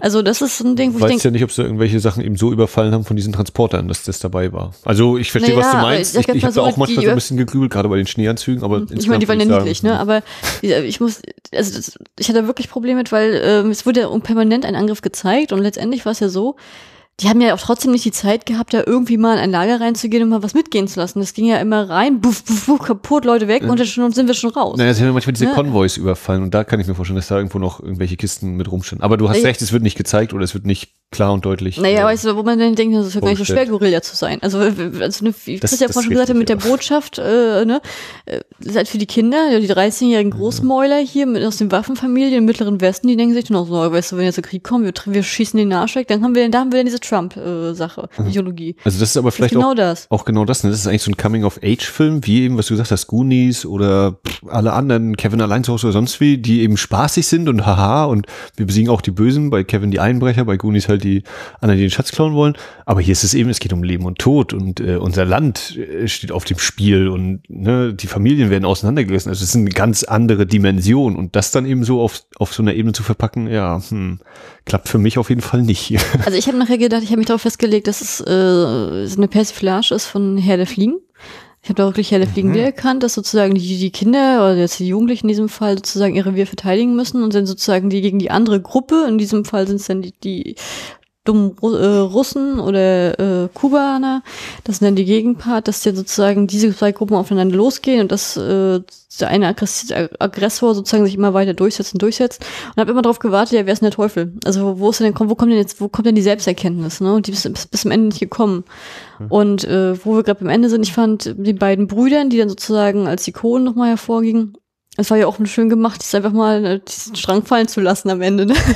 Nachdem wir die ganze Zeit dieses Fall sozusagen, jetzt haben wir Matty tot, sag ich jetzt mal ganz fies, aber was, was ist denn mit äh, Jet? ja, also der war mindestens angeschossen, aber ich finde, das ist Jet war angeschossen, Innerhalb ich habe dieses- gesehen, dass Matty ja, angeschossen war. Ja, aber als er, sich, als er, als er im Jet 1, nein. als er im 1-1 steht mit dem anderen, dann hört man ihn so äh, husten hinterher und man sieht auch, dass er einmal getroffen wird. äh, der Hauptpunkt ist aber, ich finde, dass das trotz allem, auch wenn ich auch so dachte, naja, das ist ein komisches Ende, aber der, der, der Punkt ist, dieser Kreis ist zu Ende erzählt. Denn es ist die Szene, wo der Vater zu ihm gesagt hat, wenn ihr jetzt wieder in den Park kommt und euch auf die Schaukel setzt, dann kann ich euch nicht wieder anschwingen. Ihr seid jetzt auf euch allein gestellt. Und genau dort endet ihre Reise. Sie sind auf der Parkbank, hinter ihnen ist die Schaukel und er sagt, Daddy kommt gleich, Daddy kommt gleich. Und natürlich wissen wir, Daddy kann nicht mehr kommen, weil schon längst erschossen worden ist. Und äh, es ist auch einfach nur dieses, Junge, wir werden jetzt beide hier sterben, aber wir wissen, die anderen sind halt entkommen. Wir haben unseren Beitrag geleistet. Wir können als stolze Männer sterben oder was weiß ich, was die sich da vielleicht dann einreden noch oder so. Aber äh, in der filmischen Welt ist es äh, einigermaßen rund auserzählt, diese, diese Reise der beiden dann trotzdem, finde ich. Ich mit find- all ihren, ich- mit all ihren Stolpersteinchen und, und Löchern im, Ja, im Fußboden. ja, da hast, wollte ich gesagt, da hast du dich schon ganz gut abgefunden, damit das äh, so manches da wirklich äh, ganz. Ich finde es, ich finde den ganz schön. äh, Ich, ich kann ja gar kein nettes Wort mehr für finden. Ich finde, ich finde, dass der, dass der ganz schön stümperhaft ist. Ich verstehe das nicht so richtig. Äh, ich begreife, dass wir, wir haben ja von Joe Milius hier in dem Podcast schon mal äh, den Dillinger drin gehabt, Ja. der mir gar nicht schlecht gefallen hat, der aber auf jeden Fall auch so eine episodische Struktur hatte. Ne? Äh, Das hat halt gut gepasst, weil wir da so dieser Gangsterbiografie einfach so hinterhergestiegen sind und es war ja auch so eine Mischung aus äh, äh, Legende und, und Reportage. Irgendwie passte das ganz gut zusammen. Jetzt, wo wir ja wirklich in eher in so einer dystopischen Welt sind, äh, erwarte ich natürlich schon mehr an Figurenentwicklung und dass das da alles nur so nur so hingerotzt ist, dass wir also dass das, das, also bis auf, eigentlich bis auf das allererste Bild, wo äh, wir diese Kleinstadt im Vordergrund und hinten kommen so diese ganzen äh, Soldaten mit dem Fallschirm runter, das war für mich das einzig überzeugende Bild im ganzen Film. Alles andere war immer nur so tun, als ob so. Ne? Natürlich gab es ja noch dicke Panzer und Explosionen und so, aber nichts hat mich davon auch nur annähernd so gepackt gepackt. Ich finde das auch, also für einen Actionfilm und für das, was ich zum Beispiel mich zu erinnern glaube, in Dillinger und in äh, Conan, habe ich durchaus überzeugende Action-Szenen gesehen. Ne? Also, dass, dass, dass John Milius auch, also jetzt einfach mal so auf der Unterhaltungsseite auf nie groß Lust und Ideen hatte, äh, Spannung aufzubauen. Ne? Also, äh, also die meisten äh, Szenen sind wirklich eher so wie bei äh, Kevin allein zu Hause. Also äh, wir sehen irgendwie die Bösen kommen und jetzt kommt es quasi auf den Knalleffekt auf, wo springen sie jetzt hervor und wo haben sie schon irgendwelche Sachen aufgebaut und dann drücken sie nur auf die Knöpfe. Aber ehrlich gesagt ist das nicht wie bei Kevin allein zu Hause, weil da hat der Film äh, viel Zeit und, und Freude und Unterhaltung darauf verwendet, wie das alles gebaut und gemacht Ja, ja. und konstruiert wird so. Ne? Also ich habe als Zuschauer noch nicht mal diese ja durchaus perverse Freude daran, wie sie die Morde vorbereiten und sie dann durchführen, weißt du, sondern stattdessen zack, da passiert's, pff, ne, genau. Und man, es ist eher irritierend, dass sie dann immer so souverän, also wirklich da, wo die eine Granate hinwerfen, da knallt's immer an der richtigen Stelle. Ja. Es, ist, also, es ist so ein bisschen eigentlich wie, also da habe ich auch so ein Seriengefühl, so, es ist so ein bisschen A-Team ist das so. Ja. Ne? Nur, dass die Leute diesmal wirklich sterben, so, ne? Also beim A-Team ist es ja immer so faszinierend, wie ständig geballert und. Explosionen so, genau, aber sie fallen immer nur so zur Seite. Und äh, hier wird im Zweifel auch mal richtig blutig äh, getroffen. Das ist, also ich, ich weiß nicht, ich verstehe das nicht. Also ich habe jetzt nochmal in der Filmografie geguckt. Äh, John Milius hat gar nicht so wahnsinnig viele Filme gemacht. Insgesamt äh, sind das knapp 13 Regiearbeiten. Da gibt's noch einen ziemlich schlechten Film, äh, The Flight of the Intruder, Flug durch die Hölle, Danny Glover und Willem Dafoe. Von dir noch mal irgendwo herumliegen. Ja, ja, genau. Den habe ich gerne sozusagen aus meiner DVD-Sammlung entfernt. ich hatte einfach den Irrtum, John Milius, der geile Drehbuchautor von Apocalypse Now. So, das muss ich irgendwie sehen, was der gemacht hat. Fand Conan überzeugend.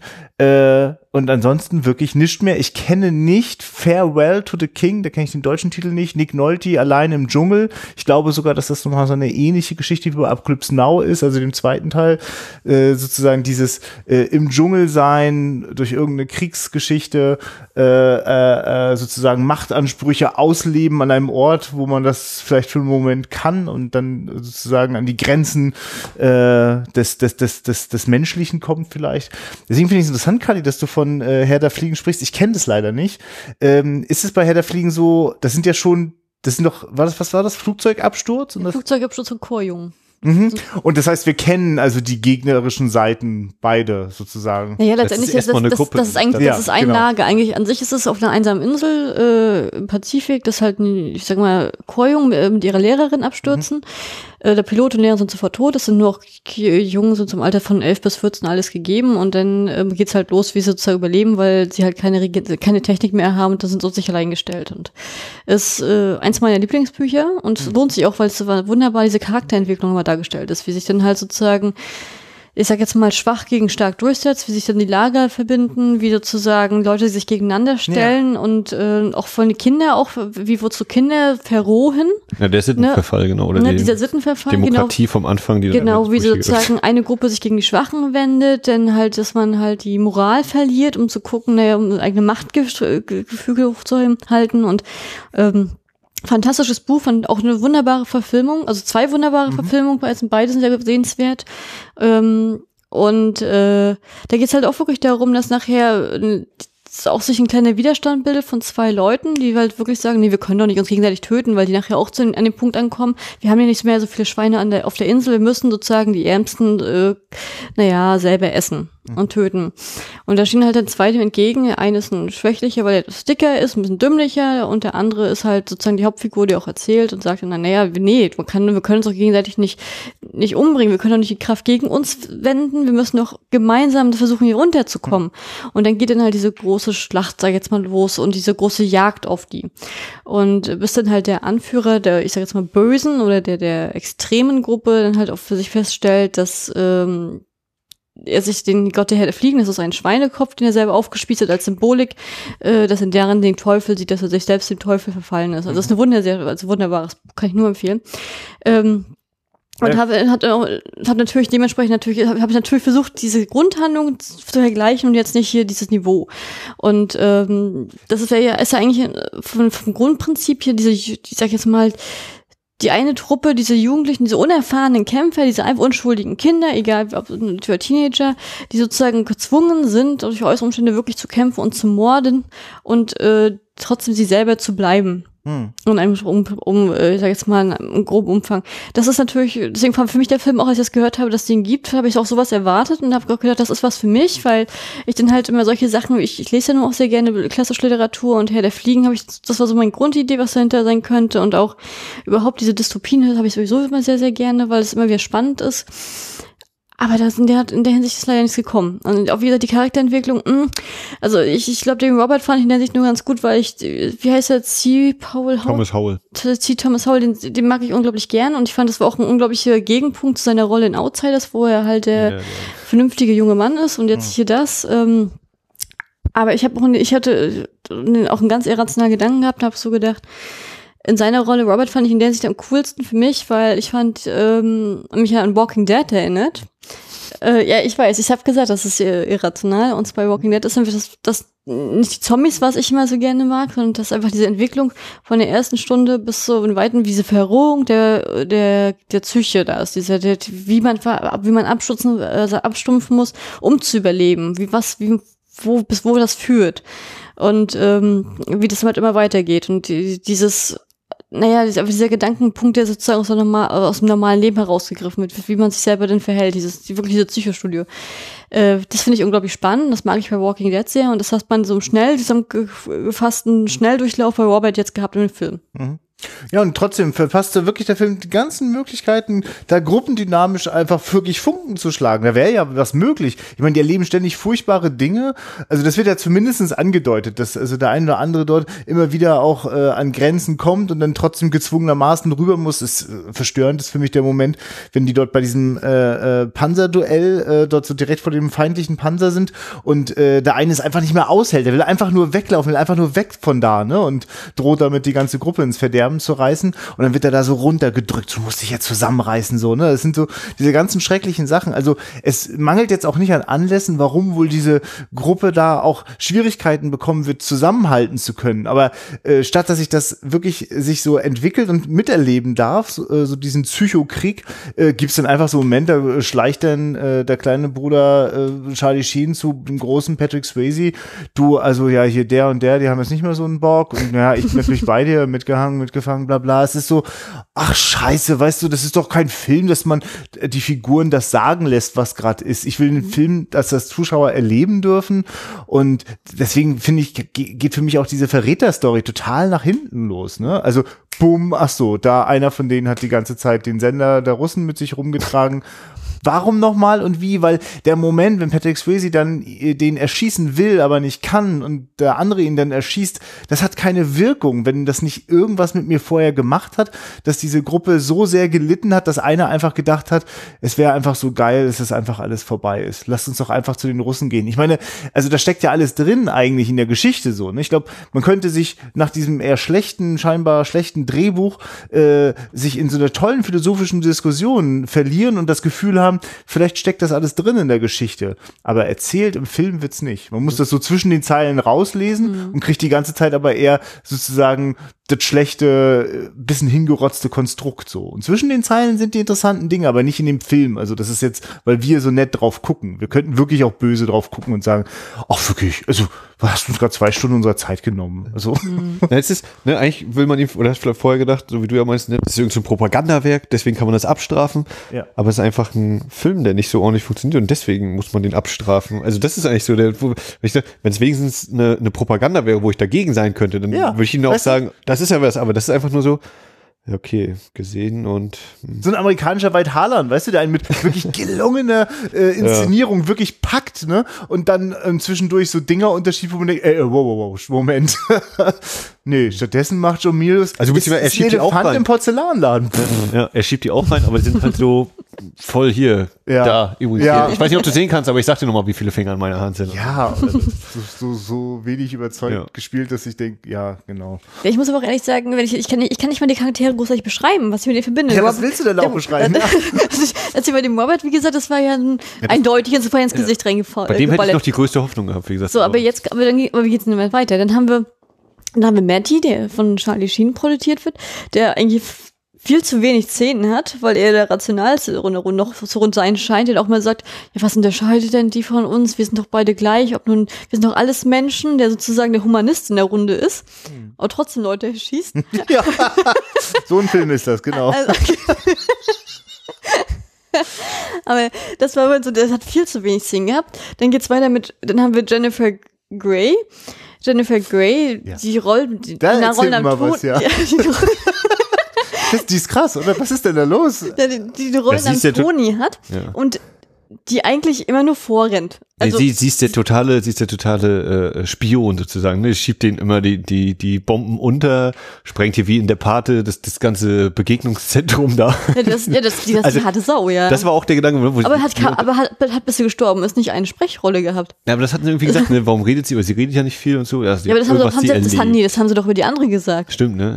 Ja, ja, genau, weil das, eigentlich gibt es eine Doppelung. Das sind eigentlich beides äh, schwer traumatisierte Frauen, weil sie offenbar missbraucht worden sind oder in Situationen gekommen sind, wo ihnen das hätte passieren können, wie auch immer. Das wissen wir nicht. Äh, Allein wie sie aus dem Hut gezaubert werden. Ich habe hier übrigens das ist lächerlich, ne? im Keller noch zwei Frauen versteckt. Und gerade auch Lea Thompson, die der, mal mit. die spielt ja wirklich, also die, die, die schlechteste aller Varianten von, äh, ich bin immer kurz vorm Durchdrehen, ich gucke mal ein bisschen verrückt durch die Gegend, nur um dann, nur um dann plötzlich bei dem Ich hätte amerikanischen, gar nicht gezogen, ich hab drauf geachtet. Ja, Aber Ja. ja, Äh, aber, ja, du hast, ja. aber, nee, aber du hast total recht. Mit Leah Thompson hatte ich meine größten Probleme. Also ich fand die ja alle ja nicht geil, ne? Aber, aber das fand ich, die fand ich total. Ich kann nicht mal sagen, wie ich die fand. Die war. Warum war die da? Das war so. Ja, sie war da. Ja, sie war warum? da, um den, um den äh, Amerikaner zu retten. Das war noch Das- fast noch die besten Also das war, Sprüche. ja, also die hat die erstmal gar nicht geredet, also dann, hat, also die, hat- äh, nee, die erst, ersten, die ersten Szene, wo sie wirklich zu sehen ist, also neben der, Mhm. neben dem, sind wir mit Szene, vor seinem Lagerfeuer sitzen. Und Charlie Sheen sagt, ja, wasch mal ab. Und die kriegt da ihren Ausraster vor dem Herrn, dass sie ihn töten möchten. Und alles, wo ich dann dachte, oh Gott, ich habe gerade nicht aufgepasst, was, Ja. was, was Ja, haben die jetzt genau, gesagt? Auch, auch das ist wieder so eine Szene, wo ich eigentlich denke, ja, hier könnte man die Charakterisierung, oder hier könnte man die eine Verbindung zu den Charakteren aufbauen, weil sie verstehen. Aber auch das, nee, Puff ich weiß nicht, ne? da, da passiert nichts weiter. Ja, aber ich hatte auch nicht gestartet. Ich habe echt so gedacht, oh Gott, habe ich jetzt eben nicht aufgepasst. Wo meckert sie denn jetzt? Was hat er denn gesagt? Ja, ja. Hat er das mit dem Abwaschen gesagt? Und dann kommt auch Jennifer Grant daher und setzt noch einen nach, damit auch jeder Zuschauer das versteht. Du hast was Falsches gesagt. Ja, aber was hat er denn gesagt mit dem Ja, ja. Abwaschen? Geh mal abwaschen. also ein, ein, sehr, Also- mo- ein sehr modernes Frauenbild hier, das gezeichnet wird. du, Sie im Dritten waschen Weltkrieg ist das mit der Emanzipation endlich durch. Aber mit der Rolle, die von, also da, da hab ich so gedacht, hm, dann hat die sich nachher in den alten, in den alten Colonel da verliebt, und den Flieger. ja. Also, Auch also, ne? also, also der Frau soll Mann das? hat, ja, ja, warum? Also, warum haben die sich überhaupt verliebt und wieso? Und wieso weint sie so extrem, als er erschossen wird und dann auch in die Luft gesprengt und dann die kleine Wir müssen ihn leider zurücklassen. gebombt und ja, wollen wir, und vor allen Dingen auch dieser sensible Kommentar von der Schwester, ne? Ja, wollen wir ihn vergraben? Und dann, und dann hörst du mit, dann hörst du aus dem Off hinter der Schwester, die gerade einen Nervenzusammenbruch hat, dass ihre große Liebe gestorben ist. Und dann ist nicht mehr viel übrig. Wir haben gar, gar nicht so viel übrig, um zu begraben. ja. Das ist geil. Und dann die andere vorher, ich werde nie wieder einen lieben. Was? Ihr wusstet gar nicht, dass ihr zusammen seid. Also das war. Ja, ja, also das, genau, das, Ähm. das, was ich meine, da, da fehlen irgendwie diese zehn Minuten, wo das irgendwie noch aufgebaut und gemacht wird. Ich meine, sie, okay, sie haben das mit dem, diese kleine Blume, die, die ihm angesteckt ist und dieses äh, Signal und dann setzt sie sich Ja, zu wann hat sie ihm die denn angesteckt? Aber also das Entschuldigung, was sie stand so- 20 Meter vor dem Pferd und Ja, ja, mal in der Hand gehabt. Das meine ich dann eben wieder. Ne? Also, hm, weiß ich nicht. Das ist eben also das, wo ich denke, okay, diese zehn Seiten Drehbuch haben wir keine Zeit für, müssen wir leider rausschmeißen beim Drehen. Ja, ich weiß nicht. Ich glaube, also, ich, oder die ich, Hoffnung. ich schiebe das ist meine alles John Hoffnung. Milius in die Schuhe. Der hatte als Regisseur, da kamen dann bestimmt die jungen Darsteller zu ihm und ja, also wie, wie sollen wir das denn jetzt so spielen? Und wir wissen jetzt noch nicht genau, was wir da fühlen. Ach, hör auf, wenn mir jetzt ein Gefühl, stell dich dahin, heul, lauter, lauter, lauter, überzeugen. Okay, und du da hinten, ja, mach mal so einen Spruch. also es wirkt so, es wirkt weh, null Empathie. Ja? Äh, also er ist ja wirklich, ich, ich glaube, die, der einzige Moment, dass äh, John Milius wirklich was so im Herzen gefühlt hat, war, als C. Thomas Howell sich das Hirschblut da in den Rachen gekippt hat. Da, da ja, genau, jetzt bist du ein Mann. Und ich wusste, also auch da habe ich die ganze Zeit gedacht, ja, fangen die jetzt gleich beide an, hammerlaut zu lachen, weil sie ihn veralbert haben Ja, das und hab ich macht auch das gar nicht, genau ne? Oder, oder, oder kommt jetzt wirklich sowas wie, wo er dann sagt, oh, das war gar nicht so schlecht. Und dann habe ich gedacht, ja, jetzt kotzt er gleich noch in die Ja, ja. Ecke, weil die das total, aber Und auch genau- das nicht. Also weder, Aber weder John Milius hat gewusst, dass du das sagst, weil dann natürlich kam von ihm nochmal, nee, es war gar nicht so schlecht. Schlecht, ja. Und den nächsten Tag, nachdem er das Max hat Max das wieder gesagt. Und dann hat der Regisseur gesagt, nee, nee, nee. Und dass ihn So das noch zweites also, Mal. ein drittes Mal sagen, Ja. war das denn? Nee, es war Jetzt gar nicht so schlecht. mal. Ja, Mann. Schnitt, die nehmen wir. Es ist, Ja, nee. Nee, aber in Hirschel habe ich auch gedacht, dass, äh, ne, dass sie verscheiße. Da kann man mal sehen, wie die von ihrem eigenen Vater gequält wurden. Wenn alle Amerikaner sind, oh mein Gott, dann sind sie ja schlimmer, als wir erwarten.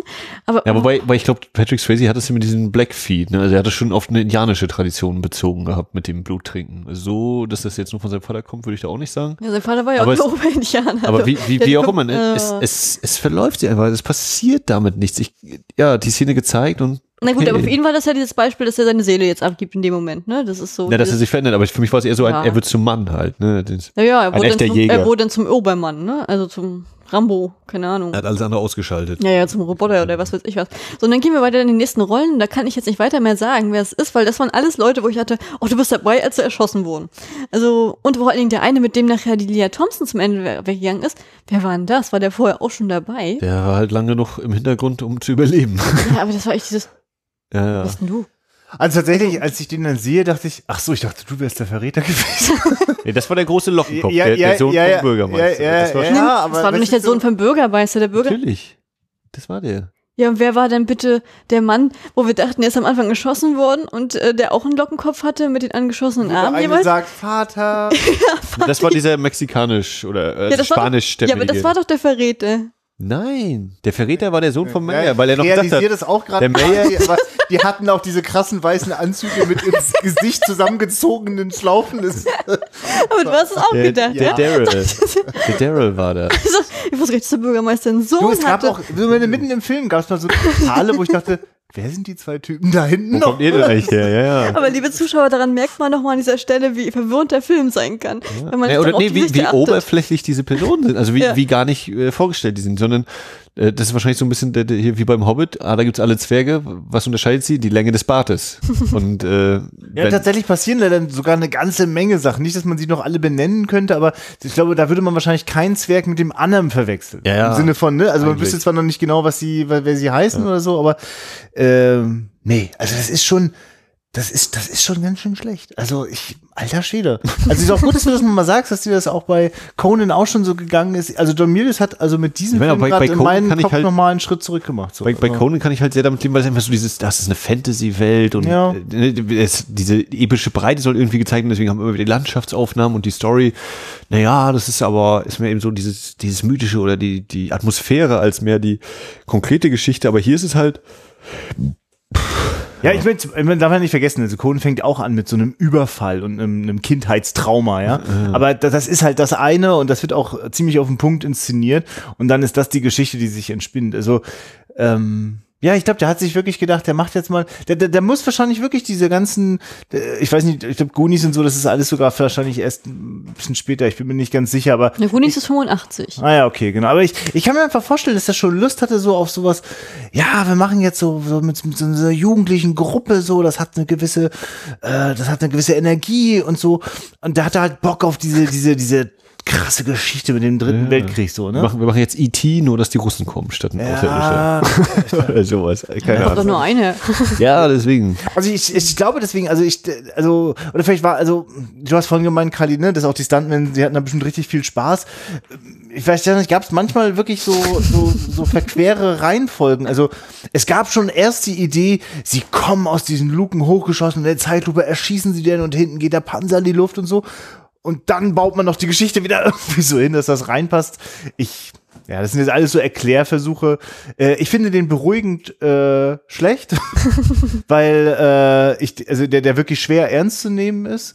Ähm, und merke aber, äh, ich krieg trotzdem auf jeden Fall Bauchschmerzen damit, gerade weil es mit jungen Leuten gemacht ist, die das Töten lernen und der Film sich manchmal Mühe gibt, dass das Töten entweder cool oder gar nicht so schlimm rüberkommt. Und nur weil es auch die anderen Szenen gibt, in denen das mit dem Morden auch manchmal unangenehm ist, ne, diese pseudo-traurigen Momente eingeschoben werden, das kauft ihn davon nicht frei, so, ne? Also insofern, ähm, Es ist ja auch genauso, wenn die ganzen Eltern da erschossen werden, eben Standgericht, weil eben, naja, die Guerillas haben uns angegriffen, also drehen wir jetzt auch am Rad. Wo ich auch denke, ja, es ist eine hammerharte Szene eigentlich, aber dann dreht sich der Bürgermeister halt so mit dem schlechten Magen Was weg. ist da denn so? Aber das ist doch eine unmögliche Szene. Also das, das sind schon auch so Szenen. John Milius, was hast du denn jetzt dem Typen gesagt?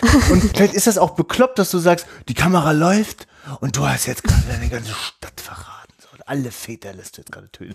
Und Action. Sondern muss er das jetzt, also das kann man nicht spielen. Also ich finde, ich, also ich finde, die Inszenierung lässt Mhm. ganz oft die Schauspieler auch mit diesen extremen Szenen auch alleine. Also ich kann das doch nicht einfach nur mit, ein, es ist nur eine einzige Einstellung. Der, der steht da, aber auf dem Panzer, wir sehen so äh, äh, halb den Körper von ihm und, und er soll jetzt spielen, dass das gerade passiert ist. Und das, das ist scheiße inszeniert, das kann man nicht so machen.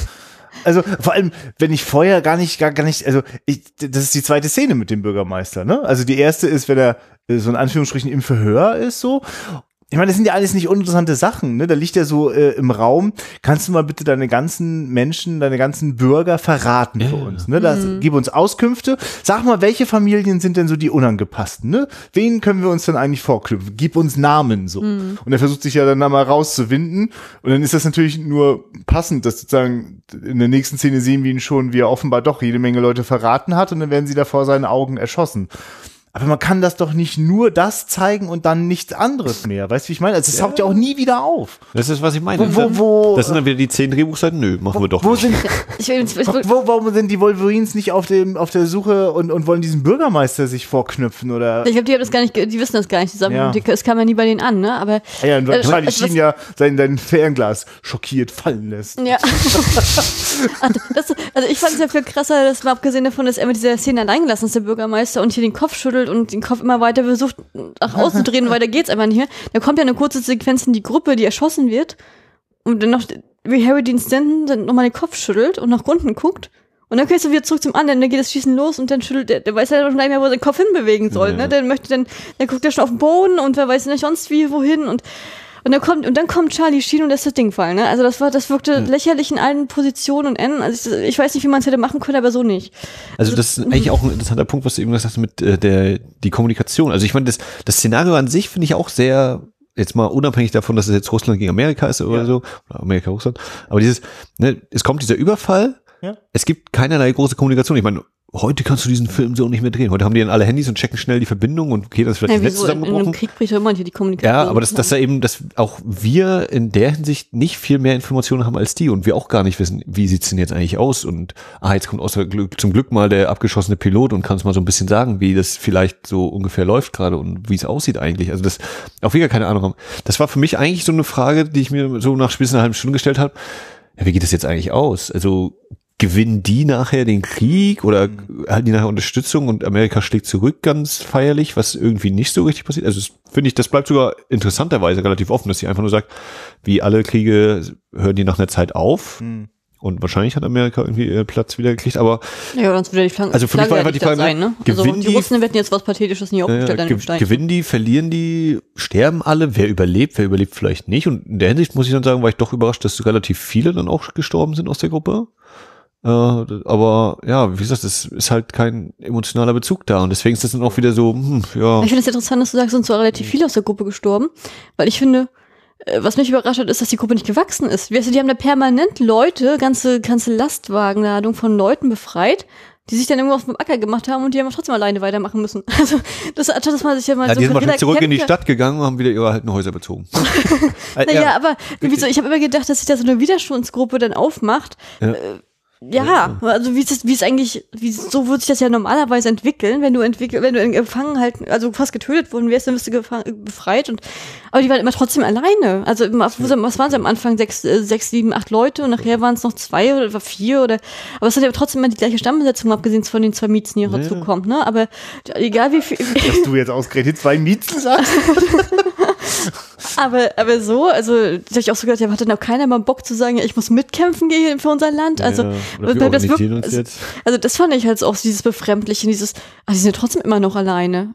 Ja, wieso, ist- und, und dann wollte ja auch der, ähm, der, der, Pilot die noch allein lassen, zwei Minuten bevor er selbst ges- gestorben ist auf klägliche Art und Weise, aber Nee, der Pilot wollte sie, glaube ich, irgendwie auch eventuell mitnehmen, wenn sie ihr Können unter Beweis gestellt haben. So Ja, grob habe ich das verstanden. Aber ja, er wollte Jet mitnehmen, die anderen hätten sehen können, wo, äh, wo, wo er Pfeffer wächst, ne? Also, hm, also, und übrigens zu Jet habe ich nicht charakterisiert, weil ich mit Patrick Swayze überhaupt nichts anfangen konnte. Das, das wollte ich an dieser Stelle noch mal kurz sagen. Ich habe ihn nicht vergessen, ich, ich, ich kann es ihm nichts Ja, sagen. also ganz minimal wirkt er für mich wie ein Anführer wider Willen. Also er muss diese Rolle übernehmen, einfach Ja, weil er am der Anfang, Älteste ist, aber aber, nachher verl- aber es bleibt eben auch so so, ne? völlig. Naja. Ich meine, er ist quasi, also wenn es sowas gibt, dann ist er die Hauptfigur. Ne? Ja, ja. Aber Ja. Ist auch sein Name über dem Titel, aber Nee, das hat ja auch nicht zu sagen. Also ich, ich, ich habe in vielen Foren auch gelesen gehabt, dass äh, Red Dawn auch sozusagen das Sprungbrett war für die jungen äh, Leute und dass sozusagen auch äh, Patrick Swayze und Jennifer Grey deswegen auch für Dirty Dancing gecastet wurden und dass hat hier Charlie Sheen dann auch wegen Platoon nachher später auch nochmal, äh, weil er diese Kriegssachen so überzeugend gespielt hat, noch gecastet wurde.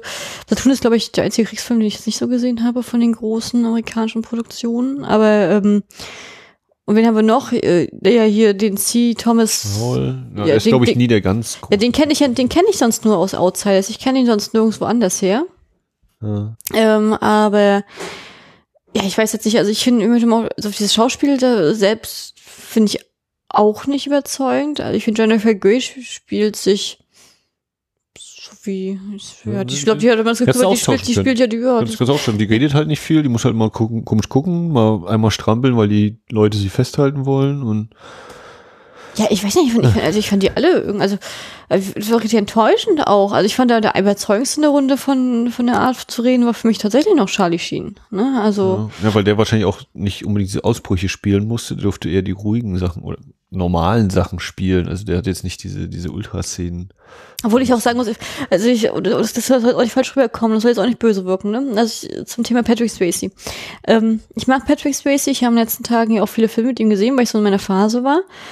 Aber ich finde, er ist jetzt nicht der Oberschauspieler ne, gewesen. Also ich fand ihn Also sympathisch, jeden ich, ich nicht, finde ihn sympathisch, ich finde ihn körperlich wunderbar durchtrainiert. Ich finde, ihn hat auch schöne Art, sich zu bewegen gewisserweise, aber so, so, so das, das, das, das sprechende Schauspiel, das fand ich bei ihm noch nie so doll. Also das fand ich bei Dirty Dancing nicht über doll. Das fand, äh, das ja, dann hier die Szene, wenn, wenn er sagt, ja, don't cry, don't cry, swallow it, uh, turn it into something. Ja, aber Der- Outside, das- ach, ich fand bei Outside, das fand ich ihn auch austauschbar. Also das, ich meine, da hat er auch keine große Rolle gehabt, ne? Das muss man ungefähr deshalb sagen. Aber so, Oh, würde ich anders sehen, aber ich, da ist bei mir jetzt auch ein bisschen schon wieder her und den habe ich in sehr positive Erinnerung, deswegen kann er auch. also ich meine das auch nicht böse. Ne? Also ich, ich, ich, ich sehe ihn ja trotzdem gerne, ne? Also ich weiß nicht, was seine beste Rolle war. Ich fand Roadhouse hat mich unglaublich begeistert. das ist ein Prachtexemplar gegen Ja. diesen Film. Ähm, Ja, ich glaube, weil Roadhouse auch weiß, was es für ein Film ist, wenn bei Red Dawn. Vielleicht wussten die bei Red Dawn auch, was es für ein Film ist, haben das aber nicht so vermitteln können, dass das eben, ich meine, Roadhouse hat sich das selbst nicht zu ernst genommen. ja. Aber nimmt der Film sich dann äh, zu ernst Ja, wie gesagt, also wenn, wenn er sich nicht so ernst nimmt, wie man könnte jetzt zum Beispiel sagen, die Pfeil in den Szene nimmt machen, aber ähm, insgesamt, ja, nee, dann ging das nicht. Ich habe auch manchmal so in der Szene so, so einen Wechsel der Stimmung gehabt und so, das, das war mir alles nicht. Also ich, ja, es kann sein, dass die wussten, worauf sie sich einlassen, aber also ich habe jetzt auch gerade nochmal überlegt, was mir noch in den Sinn kommt, ne, ist ja halt eigentlich eine große Gruppe an Schauspielern, aber jeder hat irgendwie so seine zwei, drei Szenen, wo er glänzen soll, aber nicht so richtig das schafft aus, in unseren Augen. Ich frage mich, wenn jetzt zum Beispiel ein John Carpenter, den halte ich zum Beispiel für einen fähigen Ensemble-Regisseur. Ich weiß jetzt nicht, wie es mit relativ jungen Darstellern gewesen wäre, aber ich könnte mir vorstellen, dass er diese Szenen besser hingekriegt hätte, behaupte ich jetzt einfach Oh, können wir mal. noch mal ein paar Filme von John Carpenter sagen? Dass ich, Ja, sowas wie Halloween oder gerade Fürsten der Dunkelheit kommt mir immer in den Sinn, wenn es so um dieses richtige Ensemble geht, wo halt so eine einer Gruppe, Welt. ja, das Ding hast du mitgeguckt, äh, wo sie in der Antarktis sind mit dem Alien. ah, ja. Mhm. Ja, vielleicht, vielleicht auch nicht. Ich weiß es nicht. Aber- es ist, also, es ist, ich, ich, ich würde sagen, da ist schon wirklich beim, beim, beim Schreiben was, was schiefgelaufen, was schon ungewöhnlich ist. Also, äh, Jamiles hat auch schon vor diesem Film viele andere Drehbücher geschrieben, meist auch zu eher so markigen Sachen. Also, er hat mitgeschrieben schon damals am ersten Dirty Harry, äh, und, und später äh, beim anderen auch das komplette Drehbuch. Es ist, ich, ich glaube, da sind, da sind wahrscheinlich viele verschiedene Ideen, sind da, sind da ohne, ohne nochmal so richtig auszusieben, so, so einfach so zusammengegangen. Also, so dieser Gedanke, an der Kleinstadt sozusagen den dritten Weltkrieg so exemplarisch durchspielen und, und sozusagen so eine kleine verlorene Gruppe von, von vaterlosen Teenagern zur Guerillakampftruppe werden zu lassen. Also das alleine hätte mich jetzt, glaube ich, noch nicht davon äh, abgebracht, äh, äh, äh, neugierig zu sein auf diesen Film. Ne? Aber jetzt diese Mischung daraus eben so eine so, so, so, so, so ein Parolenfilm zu machen, das zwischendurch blitzt das schon auf. Also schon auch so eine Lust da, mal so eine Ansage zu machen. Also es, es gibt eindeutige Bilder, äh, da ist noch auf dem Auto so eine Plakette drauf, äh, aus äh, ist da meine eigene Waffe nimmt man mir nur aus meinen toten kalten Händen so, ne? Schwenkt runter und da ist dann ein guter Amerikaner, der sich wohl noch verteidigt hat und dann kriegt er vom bösen Russen die Waffe entnommen, weil er jetzt tot ist. Es ist so, also äh, also davon ist das schon voll und dass sowas in der Zeit des Kalten Kriegs rauskommt, wo gerade ein Ronald Reagan als Präsident auch äh, äh, sozusagen in der in der Rhetorik, in der dip diplomatischen Rhetorik auch wirklich aufrüstet, ist das schon auch so ein Film, der einen so helfen darf, wahrscheinlich das ein bisschen besser zu finden so ne? Also insofern also das das, das sowas sowas äh, also das das, das finde ich schon ganz schön verächtlich. Aber warum das dann so so wenig überzeugend und schlecht inszeniert ist ich meine da kann man wahrscheinlich froh sein dass das so ist ähm, aber das, ja, das überrascht mich. Ich glaube, das liegt schon tatsächlich am Drehbuch. Vielleicht, weil das Drehbuch, weil die beim Schreiben gedacht haben, jetzt hauen wir mal so richtig auf die Kacke. Und jetzt, also, dann war denen eben eher mal so ein, ein deftiges Bild oder ein deftiger Spruch wichtiger als eine zusammenhängende Geschichte. Ich meine, wenn man Herr der Fliegen wirklich ernst nimmt, kommst du ja am Ende nicht mehr auf markige Kampfsprüche. Das geht ja dann nicht mehr. Mhm. Das, also das, das sind ja alles letzten Endes Absagen zum Krieg und zum, mhm. äh, äh, zu den menschlichen Abgründen.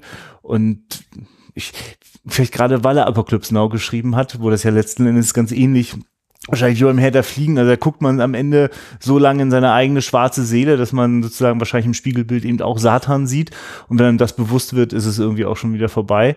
Ähm, wahrscheinlich muss es dann auch den Film geben. Vielleicht braucht das. ich meine, Conan ist ja nur auch wahrlich kein Film für Diplomaten, nicht? da wird auch enthauptet, was nicht passt. Ja, ja da würde ich halt darauf schieben, das ne, ist halt eine Comic-Verfilmung. Ja, nee, die jetzt ja. auch nicht, aber. Ich, ich, genau, und ich finde auch sozusagen, merke auch, dass mich dieses Setting überhaupt gar nicht so, so angerührt hat, so, ne? Und, und ich ja bisher auch quasi zu Red Dawn nur eine Meinung hatte, ohne ihn gesehen zu haben. Aber das hat man jetzt auch schon. Ja. Nee, also ich hätte, ich habe filmisch einfach mir mehr erwartet. Ja. Egal, also so wie wir bei Top Gun gesagt haben, ja, schön inszeniert oder ordentlich gemacht, aber halt die, die Botschaft ist so dermaßen, äh, ja. das ist Deswegen Film. Und hier ist halt der Film einfach so. Hm, ja. ja. Und wenn ich Top Gun wirklich gefährlich finde, ja, gerade weil er so gut gemacht ist, äh, fällt mir das bei Bad Dawn schon gleich sehr viel schwerer. Und das ist ein gutes Beispiel. Tony Scott hat auf jeden Fall sein Handwerk sehr viel besser drauf. Und das ist möglicherweise auch ein Hinweis, warum John Milius eben nicht noch zig viele andere Filme gemacht hat, sondern ähm, naja. Es sind übrigens auch einige Western in seiner Drehbuch-Karriere äh, mit dabei. Vielleicht weil wir das vorhin auch schon so hatten, aber auch Western gemacht hat. Ja, ich finde schade. Wie gesagt, ich hatte ja keine äh, große Erwartungshaltung vorher. Ich hatte gedacht, dass das Thema interessant ist. Ich finde ich finde auch diese, diesen Grundplot, ja. da kann man auch so viele Sachen machen und da kann man auch in so viele verschiedene Richtungen gehen ne? und so viel, den Fokus auch so komplett unterschiedlich setzen. Dass es denn der Fokus auf Explosionen lag, das, damit, das, das damit, ist der Punkt. Ja, also damit habe ich leider überhaupt nicht gerechnet. da hat er da diese, diese krasse Grundgeschichte, diese krassen jungen Leute und der Fokus liegt auf den Explosionen. Genauso ist es. Genau ja, also, man schön Explosion, ne? Also Michael Bain hatte von dem, der wäre stolz, ne? Also, ach, Kali, soll ich dir mal was sagen? Der Junge in mir sagt, ach, selbst die Explosion hätte ich mir schöner vorgestellt. Mal ehrlich. Also wirklich. Also vor dieser ja, zumindest am Anfang, Ich finde, die Landschaft fand ich ja auch sehr, sehr schön. Also ja, die Landschaft, da, bin, da bin ich ganz bei dir. Ja. Also da muss ich ja endlich mal zustimmen, Max. Ich habe da immer gleich dazu gesagt, du hast, das ist eine fantastische Landschaft und ich finde es so schön, dass man ja auch mal eine Explosion darin sieht. das gibt ja, ja auch noch einen Fokus. Endlich mal schöne Natur mit schönen Explosionen. Naja, ich fand ja auch, dass mir diesen, das, also ich meine letztendlich der, der Gegner selbst, ne? Ich sage jetzt wieder Russen, Kub, äh, Kubaner, also ich finde furchtbar, dass man dieser Kombi das mal sagen muss. Kommunist. Die, die, die Gegner. Kein einziges Mal Kommunismus gesagt. Nein, nein, nee, ich finde, wir, wir haben uns auch politisch komplett darauf zurückgehalten hier, fand ja, ich. weil, weil es den Anlass gar nicht gibt. Ich merke mhm. gerade, also der Film gibt mir den Anlass nicht. Ne? Also. Aber äh, ich finde, der Gegner war austauschbar gewesen. Da hättest du jeden setzen können. Das du alle, hättest jedes Land nehmen können. Das ist doch ja, ich weiß nicht. Und wenn ich jetzt an den Kontext denke, wann ist der rausgekommen? 84 ja. oder? Ja, Ende halt Krieg. Hm, naja, da gab es ja nochmal eine Hochphase in der Zeit. Das war ja wirklich das Spannung. War das, war, das war die Spannungsphase. War, ne? ob, also wo klar war, also dass das sein könnte. Also naja, und war nicht klar, ob es nicht. Ich meine, also die Beziehung, die, ja, ja. War, ne? Aber die, also dieser Punkt ist ja nochmal drin. So mit hier Afghanistan wird irgendwie mal so angesprochen. Ne? Stimmt, das, da kämpfen die Russen gerade zu den Das Zeiten. ist ja noch mhm. äh, der Punkt, aber sonst. Ich meine, das ist schon die Hochphase. Ich, naja, ich bin ja also, großer Freund vom Kalten Also vielleicht mal eine auch, Sache, ne? das also, ist vielleicht nochmal ganz interessant. Das ist jetzt auch nicht alles auf meinem eigenen Mist Sollen wir vielleicht noch ganz kurz, also du bist nicht großer Freund des Kalten Kriegs an sich, dass es den gibt, aber des, der Geschichte, ne? Nein, also ich, nein, um Gottes Willen, ja. Also ich bin kein Kriegsfan überhaupt nicht, ich bin Pazifist vom Herrn. Aber, aber eine Explosion Aber ich gucke. nein, und das ist ja fiktiv, ne? Also da kann man es ja. ja aber, ähm, Nee, ist okay. Also ich wollte nur mal sagen. Nee, aber das ist richtig, Max, das betonst, ne? Weil, aber ich, wie gesagt, aus der, wir sind ja beide auch Historiker, ne? Und äh, naja, Gelernte. Ne? Aber ähm, das schon das Kalte Krieg für mich, für mich persönlich der spannendste Krieg tatsächlich war. Mhm. Ne? Weil, weil es einfach auch ein, ja, ich sage jetzt mal in Anführungsstrichen, kalter Krieg war, diese Verhandlungen, dass da jederzeit hätte was passieren können und wie die Leute sich verhalten haben. Und gerade die Amerikaner haben ja beim Kalten Krieg auch eine unglaubliche Wesenserfindung durchgelegt, indem sie sozusagen da, diese ganzen Filme damals für diese Kinder gedreht hatten, mit dem Alufolienhüten und so, wenn die Strahlung kommt und dass die Bunker gebaut wurden. Das war ja das, wo auch viele ja. privaten äh, Privatmenschen sich Bunker in die, also Luftschutzbunker in die Häuser unterhalb gebaut hatten, weil sie Angst hatten, dass der Krieg kommt. Also diese extreme Panikmache permanent. Und äh, ich finde, das ist ja in dem Film nicht, nicht mal das ist im Film aufgegriffen, ne? Dass man nach Hause rennt und da ist ein Luftschutzbunker oder irgendwas. Äh, die, die ich habe ich hab das Gefühl gehabt, die sind sich am Anfang ja nicht mal sicher, wer angreift und, und ich muss mal welche Motivation heraus. Das Einzige, was halt immer gesagt wird, ist, amerikanische Stelle, äh, Amerika ist allein, auf sich allein gestellt. Ne? Das ist also ich meine, das, das finde ich aber auch, wie gesagt, das finde ich ja eigentlich ne, einen coolen Einstieg, ne? Die, da greift jemand an und wir wissen gar nicht, was los ist, lass uns erstmal flüchten und zurückziehen und dann gucken, wie wir vorwärts kommen. Aber ja, da hört es dann auch auf. Das war's dann. Das ist die schöne Prämisse und. Hm. ja, das ist einfach auch willkürlich. Die begegnen dann all den denkbaren Ideen, die man so haben kann. Also da kommt ja jetzt so, so, eine, so eine Diktatur und die will dann so Umerziehungslager organisieren. Da laufen auch so komische Filme. Schöne In den Kinos in. läuft dann Eisensteins Alexander Nevsky. Also es ist so. Also es ist so, ich, ich also ich finde es auch eine ganz schön krude Mischung so. Es ist so wirklich so ein bisschen, äh, das, als wäre das jetzt so so quasi äh, äh, äh, die die Geschichte des Kommunismus so ein so ein Selbstbedienungsladen, wo man dann ein bisschen was davon, ein bisschen hiervon so neu zusammengewürfelt. Das meine ich eben mit, das lässt mich diesen Film gar nicht besonders ernst nehmen so, ne? Also weil der auch sozusagen als äh, vielleicht antikommunistische oder oder sonst wie antirussische Propaganda gar nicht gar nicht also er hat gar nicht genug Haltung dafür, so. Also auch eine Haltung, die ich vielleicht gar nicht mögen würde, ne? Also, so ist eher so, es ist eigentlich ist es ein Vorwand für einen, für einen Actionfilm, den ich dann erstaunlich wenig unterhaltsam finde. Und ich bin ganz bei euch sozusagen auch als Pazifist auch eine Freude, gerade dann in zerstörerischen äh, Fantasiewelten des Kinos zu haben, so, ne? Aber, ich, ich bin in jeder Hinsicht unbefriedigt. Sogar an der Stelle, wo ich mich gerne mal hätte aufgeregt über die politischen Implikationen von solchen Filmen.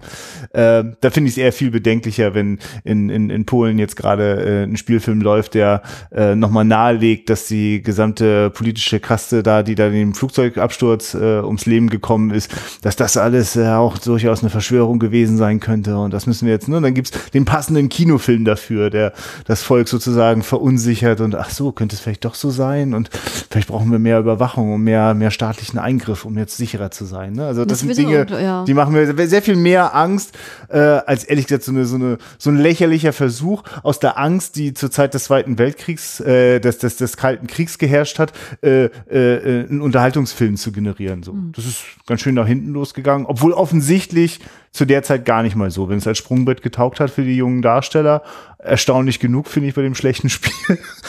Na gut, dann sei das. Das ist so. auch der einzige Satz auf dem Cover, mit dem ich nicht äh, komfort, äh, äh, übereinstimme. Also hier, die Rote Flut legten später, in die Rote Flut legten später berühmte Darsteller den Grundstein für ihre Karrieren. Patrick Swayze, Charlie Sheen und Jennifer Grey und überzeugten schon damals mit packenden Darstellungen. Hm. Den letzten Teilsatz äh, streichen wir kurz. Ich meine, Jennifer Grey hat nur Dirty Dancing gehabt, oder was? Also, ich will jetzt nicht böse klingen, aber sonst war sie auch nur Serie-Nebenrolle, oder was? Also, ähm, hm. Und ja, Thompson hat auch noch zurück in die Zukunft gehabt, ne? Und jetzt Switch. Also ich kenne die nur. Äh, ich meine, aber mit Zurück in die Zukunft hast du dann aber auch wirklich großen gehabt. Also, ja, das will ich ja gar nicht absprechen, ne? Aber, aber nee, ähm, ja. Mh, hm, mh, ja, hm. Haben wir mehr davon erwartet. Äh, ja, was haben wir denn nächste Woche, Chris? Ja, das ist eine gute Frage. Ja, ich äh, gebe mich jetzt ertappt, dass ich mir das vorher. Ja, ich, ich habe eine, ein, eine Mini-Überleitung habe ich also so das Thema ja. Chaos, das in eine Kleinstadt einfällt, werden wir wahrscheinlich uns demnächst noch mit Gremlins auseinandersetzen. Aber nicht in der nächsten, sondern in irgendeiner der kommenden Folgen wird das wahrscheinlich der Fall sein. Bin ich denn jetzt quasi dran? Ich finde es immer schwierig, wenn du sagen wir mit ja, Gast zuletzt hatten wir der dritte, nee, zuletzt hatten wir den Mann, der von ja eigentlich ja, konntest du da darf ich mir jetzt wieder was aussuchen. Ich habe sonst auch, ich, ich habe jetzt gerade mir äh, frisch eingetrudelt, die 36 Kammern der Shaolin. Äh.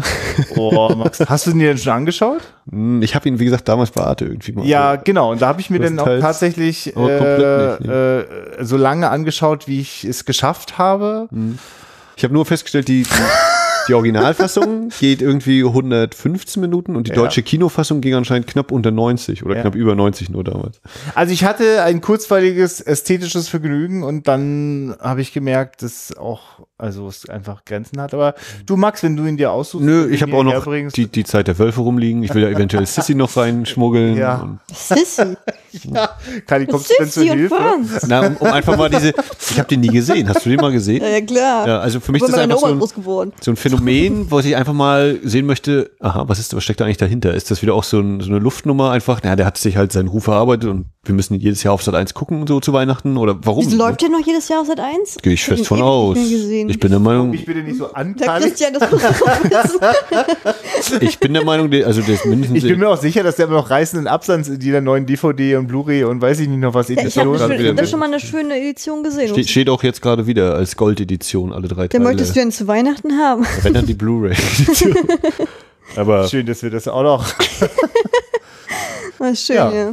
Ja. ich habe gerade so gedacht, wo du meinst, ist bei dir heute eingetrudelt. Ich, bei mir ist heute auch was eingetrudelt und zwar passenderweise ist halt der Krieg, die dritte Staffel von The Americans. Hm, also da haben wir doch mal eine bessere Unterhaltung, auch gehalten Krieg. ja, also ich habe noch so ein paar Filme rumstehen, die auf jeden Fall noch Podcast geeignet sind. Ja, noch na, hallo, da hat die ganze Filmgeschichte noch so einiges bei uns im Regal. Ähm, so können wir es dann, glaube ich, auch zum Ende bringen und sagen, dass wir das auf jeden Fall auch nächsten Sonntag wieder machen. Kali, schön, dass du da warst. Ja, gerne, gerne, hat Spaß gemacht. Schön. Schön, dass du uns diesen scheiß Film mitgebracht hast. Also du darfst demnächst auch wieder dabei sein. Aber ich hatte, ich hatte eine Menge Spaß. Danke. Ja, das, Geile, das Geile ist ja tatsächlich, dass du mir immer vorwirfst, ich, ich stehe so auf die 80er, aber du, ne, Heathers hast du mitgebracht, Rote Flut hast du mitgebracht. Und beides 80er-Filme. Äh, Du bist übrigens bei mir, bist du in dieser Schublade gelandet, ne? Du kommst immer mit den 80er-Dingern ange, angewackelt. Ach, das ist ja schön, das ist richtig übel. Ich bin ja eigentlich gar kein Fan der 80er, in keiner Art und Weise. Ich liebe Ja, 60er, du musst 70er und eigentlich mal- Bildet 90er. dieser Podcast nicht ab, das, äh. Da so. Da du, reicht sich einmal bei Eisenstein dabei zu sein. Also ich, wenn ich jetzt einen Wunsch äußern dürfte, wäre ich auch bei Gremlins gerne dabei. Aber ist das auch Ja. 80er? Aber hallo, das ist volle Kanne. Also wenn du, wenn du irgendwas an deinem Beruf ändern willst, Ja, dann sollte ich mich zurückziehen. nein, Nein, äh, ähm, bist du herzlich willkommen. Vielleicht sehen wir uns ja wirklich auch im Kino, bei dem machen wir auf jeden Fall wieder nach. Ja, der also das wäre auf jeden. Fall, ich freue mich da auch schon sehr, sehr drauf. Das ist eine sehr schöne Sache, dass du ihn reinholst. können wir direkt auch sagen, äh, der Freitag, der 9. Dezember ist das, glaube ich, oder der 10. Dezember. Also Na, da hast du wohl auch die nächsten Sonntage. das zweite, das zweite Dezemberwochenende, ich glaube, warte mal, 16, 17, 3, 23 ist ein Freitag, weil die vielen 23 minus 7 ist 16, also es müsste der 9. sein.